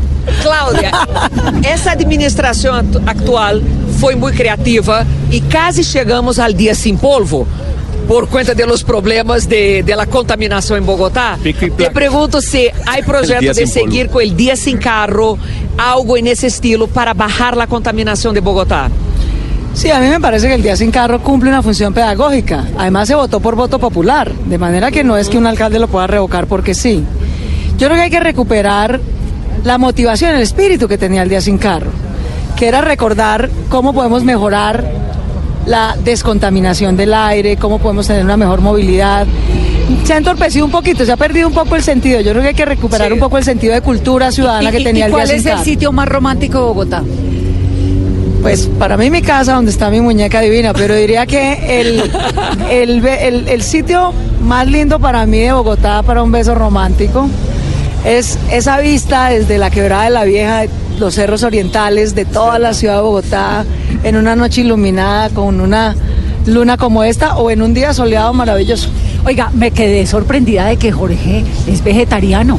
Soy Usted debería empezar por ahí su presentación. Es Mucho casi gusto. vegano. Soy vegetariano y quiero ser alcalde de Vegano. Bogotá. Es difícil, las reuniones de coalición son difíciles porque Son nunca le pegamos en el gusto a... A la a- morcilla no le mete el Hace diente, pero 20. déjame- ¿Cómo va a ser? Hace Perdón que me le coma el 25 segmento a años. Flavio un segundo, pero ¿y la morcilla? Hace 25 años que no como carne, ni pollo, ni pescado. ¿Y la morcilla? Y voy en función Nada, de ser vegano. nada, y nada, creo que eso vegano. es Eso es lo que nos va a asegurar hacia el futuro una forma de nutrición saludable para la ciudad. Pero usted nos No, la quiere verdad, volver a- eso sí es liderar con el ejemplo. Ahí sí, Eso sí es chapó cierto. para Jorge, la verdad. Creo que Sí, un aquí aplauso, pero parte de- para de- Jorge. Eso sí es liderar con el ejemplo. El cambio de hábitos de vida. Nosotros aquí Aplauso caímos con esa oferta indecente de la empanada con carne de... de- Sí, bueno, tam- esto sí todo. Sí. Sí, pero Miren, tanto miren. como veganos nos falta. Lucho, Bueno. te pregunto, lugar público más arriesgado donde hayas tenido un encuentro íntimo. Bueno, miren, lo, lo primero es que yo aquí escuchaba eso de romanticismo de mis colegas de coalición y yo pensaba realmente es donde es que si uno se quiere dar un buen beso y seguro. ¿Les yo decía, bueno, no, beso? siento, yo decía, bueno, en Monserrate, en Monserrate, claro, pucha, qué frío, allá los, eh, todo es muy caro en esos cafés de allá arriba y uno realmente se quiere dar un beso es después de salir de una rumba que le ha ido bien, yo ya estoy casado felizmente, pero recuerdo esos momentos, decía, y ahí es donde uno tiene que tener la seguridad, la tranquilidad para ir conversando, sale de la rumba, va conversando, caminando, y ahí ese es el mejor beso de una primera cita. En la calle. En la calle, en la calle, segura, y ojalá al lado de la, de la 82, en una condición, eh, o, en, o en Cuadra Alegre. Yo creo que, eh, y por eso, y por eso, desafortunadamente, desafortunadamente, Cuadra Alegre. Claudia, Muy Claudia, sofisticado recuerdos, recuerdos. Para decirle a cuadrapicha, cuadra alegre. Se nos ofenden, se nos ofenden nuestros compañeros de, de Cuadra Alegre. Pero mira, mira. Resulta diplomático el hombre. Debajo de el- Ernesto, el el- canciller el de la canciller de la coalición. Debajo, debajo de un arbolito, si es que Peñalosa nos deja arbolitos. En No, pero- Bueno, eso es verdad, eso es verdad. Los árboles que están Bien, ahora bien, bien. Bravo, bravo. ¿Cuándo fue la última vez que Celio se dio un beso por ahí en la calle? En la Caminando calle, después de una rumba o antes. caminando y bajo la lluvia. Profe Celio, una- ¿cuándo? ¿Cuándo? Cuente. No, por eso, caminando y bajo la lluvia, no hace mucho. No lo voy a decir con exactitud. No ¿Con quién? Pero aún ¿Con más, quién? ¿Con quién? ¿Con quién? aún más, aún más, aún más. En una noche iluminada de luna llena, ¿sí? Muy importante. Pero, o sea que fue hace poquito. No fue acá en la ciudad. Pero no fue hoy, pues. No, no, no fue hoy. Pero fue, fue en medio Porque de la luna llena, ¿no? naturaleza. Que quede claro. Nosotros somos acá afortunados, todos defensores de la naturaleza. Y no hay como estar bien acompañado de la naturaleza. Y la lluvia es sinónimo de vida. Y acompañado con esa luz maravillosa De gripa una también, lucha le- le- también Ay, no, también no puede haber hasta oye puede haber hasta hasta pulmonía puede haber ahí pero ese es un beso espectacular definitivamente Muy bien. me Bueno, yo te iba a preguntar, Célio, ¿cuál era el medio de transporte que invitarías para una primera cita? O sea, vas a salir, diga, paso a recogerte. ¿Cuál es el medio de transporte? Un taxi amarillo en la Taxi hora pico, un Uber que está ilegal, una bicicleta que de pronto Caminar. la señora no sabe No. andar en bicicleta o no le gusta un O sea, ¿cuál es el medio de intenso. transporte? Un viaje. la persona me la imagino a una persona distante donde yo me encuentro me voy en el taxi libre ¿Cierto? Que le voy a garantizarle, a pagarle un buen, un buen salario a ese señor. Pero cuando llegue, cuando, oído, cuando llegue, cuando llegue al lugar, cuando llegue al lugar, caminaré con mi pareja a pie, me iré a pie, cogidos de la mano. Y me devolveré. Cogeré, taxi le daré un beso durísimo, hermosísimo. En taxis Y libres. seremos libres. Es que es para ser libres. Acéptele, acéptele la invitación a. a- a Yo le, yo le, yo le No. hago, yo le hago de conductor en. No, en- en cuando Uber sea legal, iré en Uber. Legalicémoslo, por eso es. Regulémoslo. Pero muy buenos, son todos muy románticos. Hola, ¿y lo del vinito? Oiga. Porque lo de la carne se lo acepto de pronto. Pero- No, fíjate que cuando yo fui secretario en, la- en el gobierno de Gustavo Petro en Bogotá, Humana, yo duré seis años sin tomar alcohol. ¿Ni un vino? Nada. Y no es cierto Y esto de que la la, gente deja de tomar porque no puede controlar. Eh, tomar es, no es bueno. Y sobre todo cuando uno gobierna, y se lo aconsejo a mis colegas. O sea, primero hay que llegar cumplido a las reuniones Sanos del Consejo de. Gobierno. Y y segundo, jamás con un guayao. Eso es una, un acto de responsabilidad con la ciudad. Por eso yo me abstuve de consumir alcohol. Joder, bueno, yo, no- yo no soy tan aburrido porque no como este carne, no fumo cigarrillos, Jorge, no si sigue tomo así, te alcohol. sacamos de la coalición. Pero bailo apretado. Pero yo, solo, solo fue a preguntar lo que hace. Yo Pero- mejor no pregunto. Anuncio. Pero- porque la neurosis sale por lado. de descubrir un pero punto bailo apretado. irresoluble Exacto, esta ese, ese es irreconciliable en la Nosotros- coalición. Sí, no, no jodas. No jodas. o sea, no come, no toma, no tira. Ya no jodas. Sí, sí. Claudia, ¿Y, y un porro? Confiésese. ¿Tampoco? jamás, Tampoco. jamás consumí droga. Entonces, pero ¿cuál es bailo pecado? apretado, bailo apretado. Bueno, Pero qué hace, apretado, reggaetón, ¿Y champeta. ¿o cómo hace para extravasar las neurosis que todos tenemos? Este fue el punto irreconciliable de la coalición. ¿no? Nosotros íbamos muy bien, toma íbamos muy bien. ¿Qué No, pasó? No toma, no tira, no, hermano. No, no puede ser. Tampoco, mi hermano. Como dijo No, a, a mí ahora me queda más difícil, o sea, después de que están hablando de besos, de luna llena. Ah, ya se va a bañar la fiesta. Poner aburrida otra vez. No, no, no. No, no, Se va a bañar no la fiesta con a los a Me toca-. Me toca retomar el camino. No, no, no, me toca volverlos al camino porque es que ya empieza el conteo regresivo para las inscripciones de candidatos. El próximo sábado vence el plazo y ustedes no nos han contado esta noche cuál de los cuatro y cómo van a elegir el candidato. ¿Consenso o encuesta? Bueno, si quieren, Nosotros lo estamos. llegar a acuerdo entre los A Jorge ya lo sacaron, digamos. No, no, pero- pasó. pero tenemos Ah, ya, ya, ya. Decía este debate es que parte se rompió la coalición. que encontramos una vara imposible Que de serio- igualar y que, que no se vamos quiere Que serio se lanza por taxis libres. Entonces queda Luis. Ernesto y el Claudia. A romanticismo es taxis libres. Carolina. El estándar debería Carolina. ser de Jorge, esta vaina se frega. Retomemos Voy a el rumbo, responder doctor. con toda seriedad su pregunta. El único mecanismo que nos permite elegir una sola candidatura es que nos pongamos de acuerdo en el programa. Hemos avanzado mucho, pero todavía no hemos suscrito el programa. Tenemos todavía tres, cuatro días para seguir trabajando. Si logramos el programa, podemos buscar un consenso para tener una sola candidatura.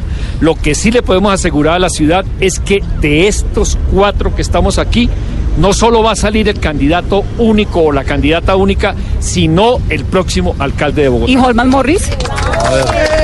Holman definitivamente no va a entrar a esta coalición. Yo agrego, yo agrego a lo que dijo Jorge.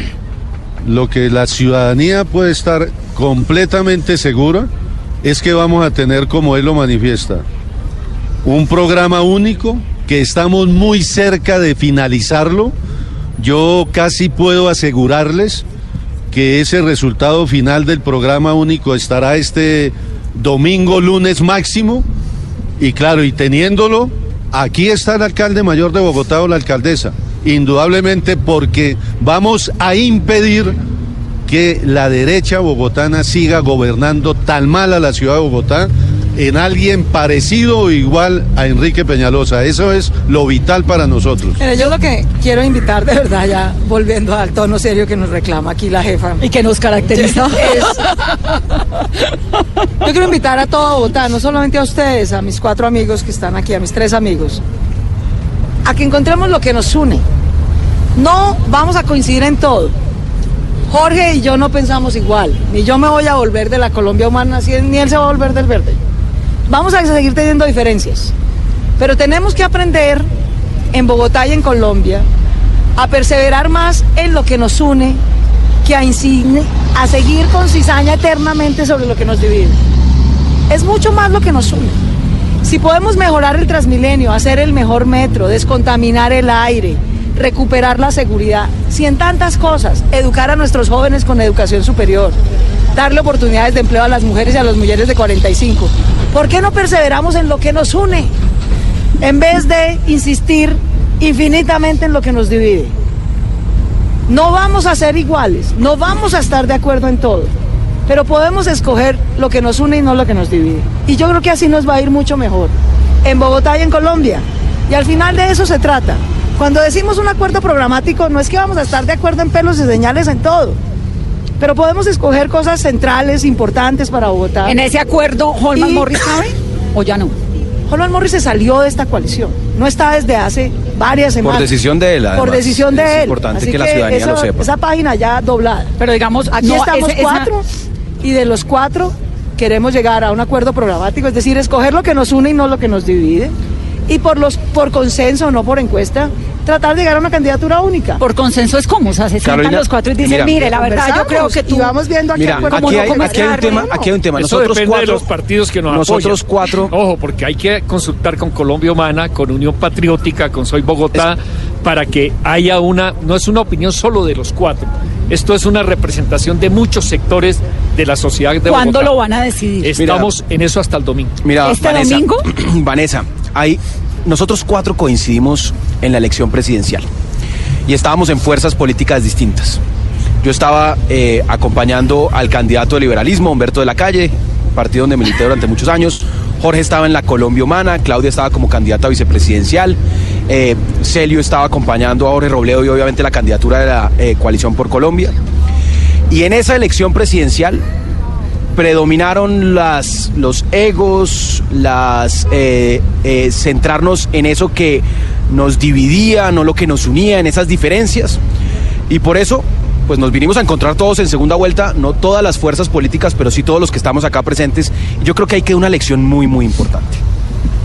Lo primero es que del otro lado está un modelo retardatario de país, está eh, los mismos con la misma, la politiquería, y en el caso de Bogotá es una alianza del uribismo con el peñalosismo para seguir en la Bogotá que, lo recha- que estamos rechazando el 80% de los que vivimos en esta ciudad. Y por eso hemos decidido después de un ejercicio muy, muy importante de cada una de las candidaturas, es que no vamos a dejar que vuelva a pasar lo mismo que en la elección presidencial. Vamos a perseverar por una unión, pero por una unión basado en un programa. Es que es fundamental entender que esto no se trata de sumar politiquería y es que yo cojo los cinco avales de las elecciones, entonces los concejales de Pepito, de Juanito, como están haciendo en el otro lado. Esa es la fórmula absolutamente desastrosa que rechaza la ciudadanía del clientelismo, de la política tradicional. Nosotros aquí dimos es, si somos capaces de tener un programa conjunto, que radiquemos una candidatura única donde ese programa conjunto recoja todo eso que nosotros representamos y que hemos defendido, podemos hacer campaña juntos para ganar la alcaldía mayor de Bogotá con las mayores probabilidades eh, de darle una alternativa real a Bogotá. Bueno, y Nos de- quedan pocos días, nos quedan pocos días. Esto se tiene que resolver antes De del aquí al 27 de julio, que es la fecha de cierre. Y estamos trabajando constantemente. Un anuncio muy importante. Un, temprano. un- un anuncio muy importante que hicimos hoy es que en un tema que nos estaba dividiendo, nos estaba generando tensiones, ya tenemos un trabajo conjunto. Mañana vamos a hacer una radicación conjunta sobre este recurso jurídico. Este era un tema, un- un- una traba que ya superamos. Nos quedan algunos temas por acordar y la idea es que podamos llegar unidos a esa inscripción de candidatura y que no permitamos que se repita lo que pasó, que era una centroizquierda dividida, unas fuerzas alternativas de la política divididas, le abrieron el paso al regreso del uribismo al poder y a la politiquería. Y hoy ya Petro empezó a acercarse ¿Quién también es a el esta para- quién es para- para allá El candidato Petro, ¿quién porque, es? porque, porque Claudia se nos fue y se tomó una foto con Petro y ahora no, se eso tomó fue la otra almuerzo, foto aquí. eso fue Eso almuerzo, fue en, la, en la almuerzo, casa de la fue- doctora fue- Ángela María Fue Robledo. almuerzo, No, pero fue eso almuerzo. Una bien. invitación de Ángela María que yo le agradezco mucho. Ángela María Robledo es una mujer maravillosa. Pero Petro y se acerca. respetamos. Petro Y viene muy a esta coalición. nos invitó esta tarde a su casa, nos tomamos un ¿Y cafecito. Petro le dijo algo de haberle dicho Pepe? ¿O ni le no, nombró? sabe que no salió el comentario. Con, con Gustavo siempre hemos conversado de una manera muy amable, cuando coincidimos y cuando no coincidimos. Yo fui a su casa, por ejemplo, a contarle que iba a hacer una coalición con Sergio Fajardo y no con él. ¿Y por qué? De manera que con él siempre hemos discutido de una manera amable y razonable y afectuosa cuando coincidimos y cuando no. Y yo le agradezco mucho a Ángela María que nos invitó a que conversáramos, a que no hubiera tensiones innecesarias. eh, y, y salió bien. No se trataba de hacer un acuerdo. Y ese salió no bien, salió de es ahí. que está cerca y que va a participar del No, acuerdo salió bien porque pudimos discutir, porque es que siempre es mejor hablar en persona que por Twitter. Pues es que Petro ha dicho que apoya al 140 candidato que surja de una convergencia. de Siempre manera dijo que eso. salió bien porque él reiteró sus posiciones. Yo le dije, mire, aquí vamos avanzando los cuatro. Y hay unas acciones que vamos a tomar y esta es mi posición. Yo no puedo ser una loca irresponsable, yo no puedo revocar un contrato, Gustavo. Y él me ha dicho, no, no, yo no le estoy pidiendo eso. Yo no le estoy pidiendo cosas absurdas ni irresponsables. Eh, pero ese proyecto tiene muchas dudas. Bueno, que las aclare entonces los jueces, mi hermano. No, no, no las discutamos nosotros por Twitter. Que las aclaren los jueces. Entonces fue una conversión muy amable y yo le quiero agradecer mucho a Ángela María Robledo, que es una mujer que con mucho afecto siempre está en función de tender puentes y de garantizar que a Bogotá, a Colombia le vaya bien. Bueno, les agradezco mucho, se nos acabó el tiempo. Eh, un placer tenerlos acá. A los señores de taxis libres, a los biciusuarios, a los bicitaxistas, Oiga, a los que se montan en. Transmilenio, a los que comen empanada como yo, a los de la lechona, a. Yesira, a Delver, a todos los que están acá. los- Gracias a por los haber venido. vegetarianos del mundo. No, a los. Vegetarianos faltó. Pobres veganos. Para mí la felicidad es, es- es un pedazo de bife chorizo con un vino al lado. Aquí, empanada con carne, o sea, pobre man. Pobre man. Pero voy a hacer el esfuerzo. Prometo, ¿no? Yo me comprometo. Ah, muchas verdad, gracias, muchas gracias por Muchas gracias, invitación. Gracias por querido. venir, por su paciencia, por, Y bueno, todos por los todo. que nos acompañaron. Vanessa, hoy, mira, ¿no? Gracias a todos vimos acá. Gracias. Me parece que de esto se trata el ejercicio de la política, que nos escuchamos, que nos tratamos de comprender y en este programa todas las voces siempre son bienvenidas. Es, lo es que más nos divertido es con la izquierda que con la derecha. Yo. Bogotá, Bogotá, Bogotá lo que necesita es esperanza y esta coalición le da esperanza a Bogotá. Por eso de verdad muchas gracias por el espacio, Vanessa, Flavia, Carolina y obviamente a los compañeros periodistas de Canal Capital y del Espectador. A todos, bienvenidos siempre, a ustedes que tengan una muy feliz noche. Esto es Mesa. Blue.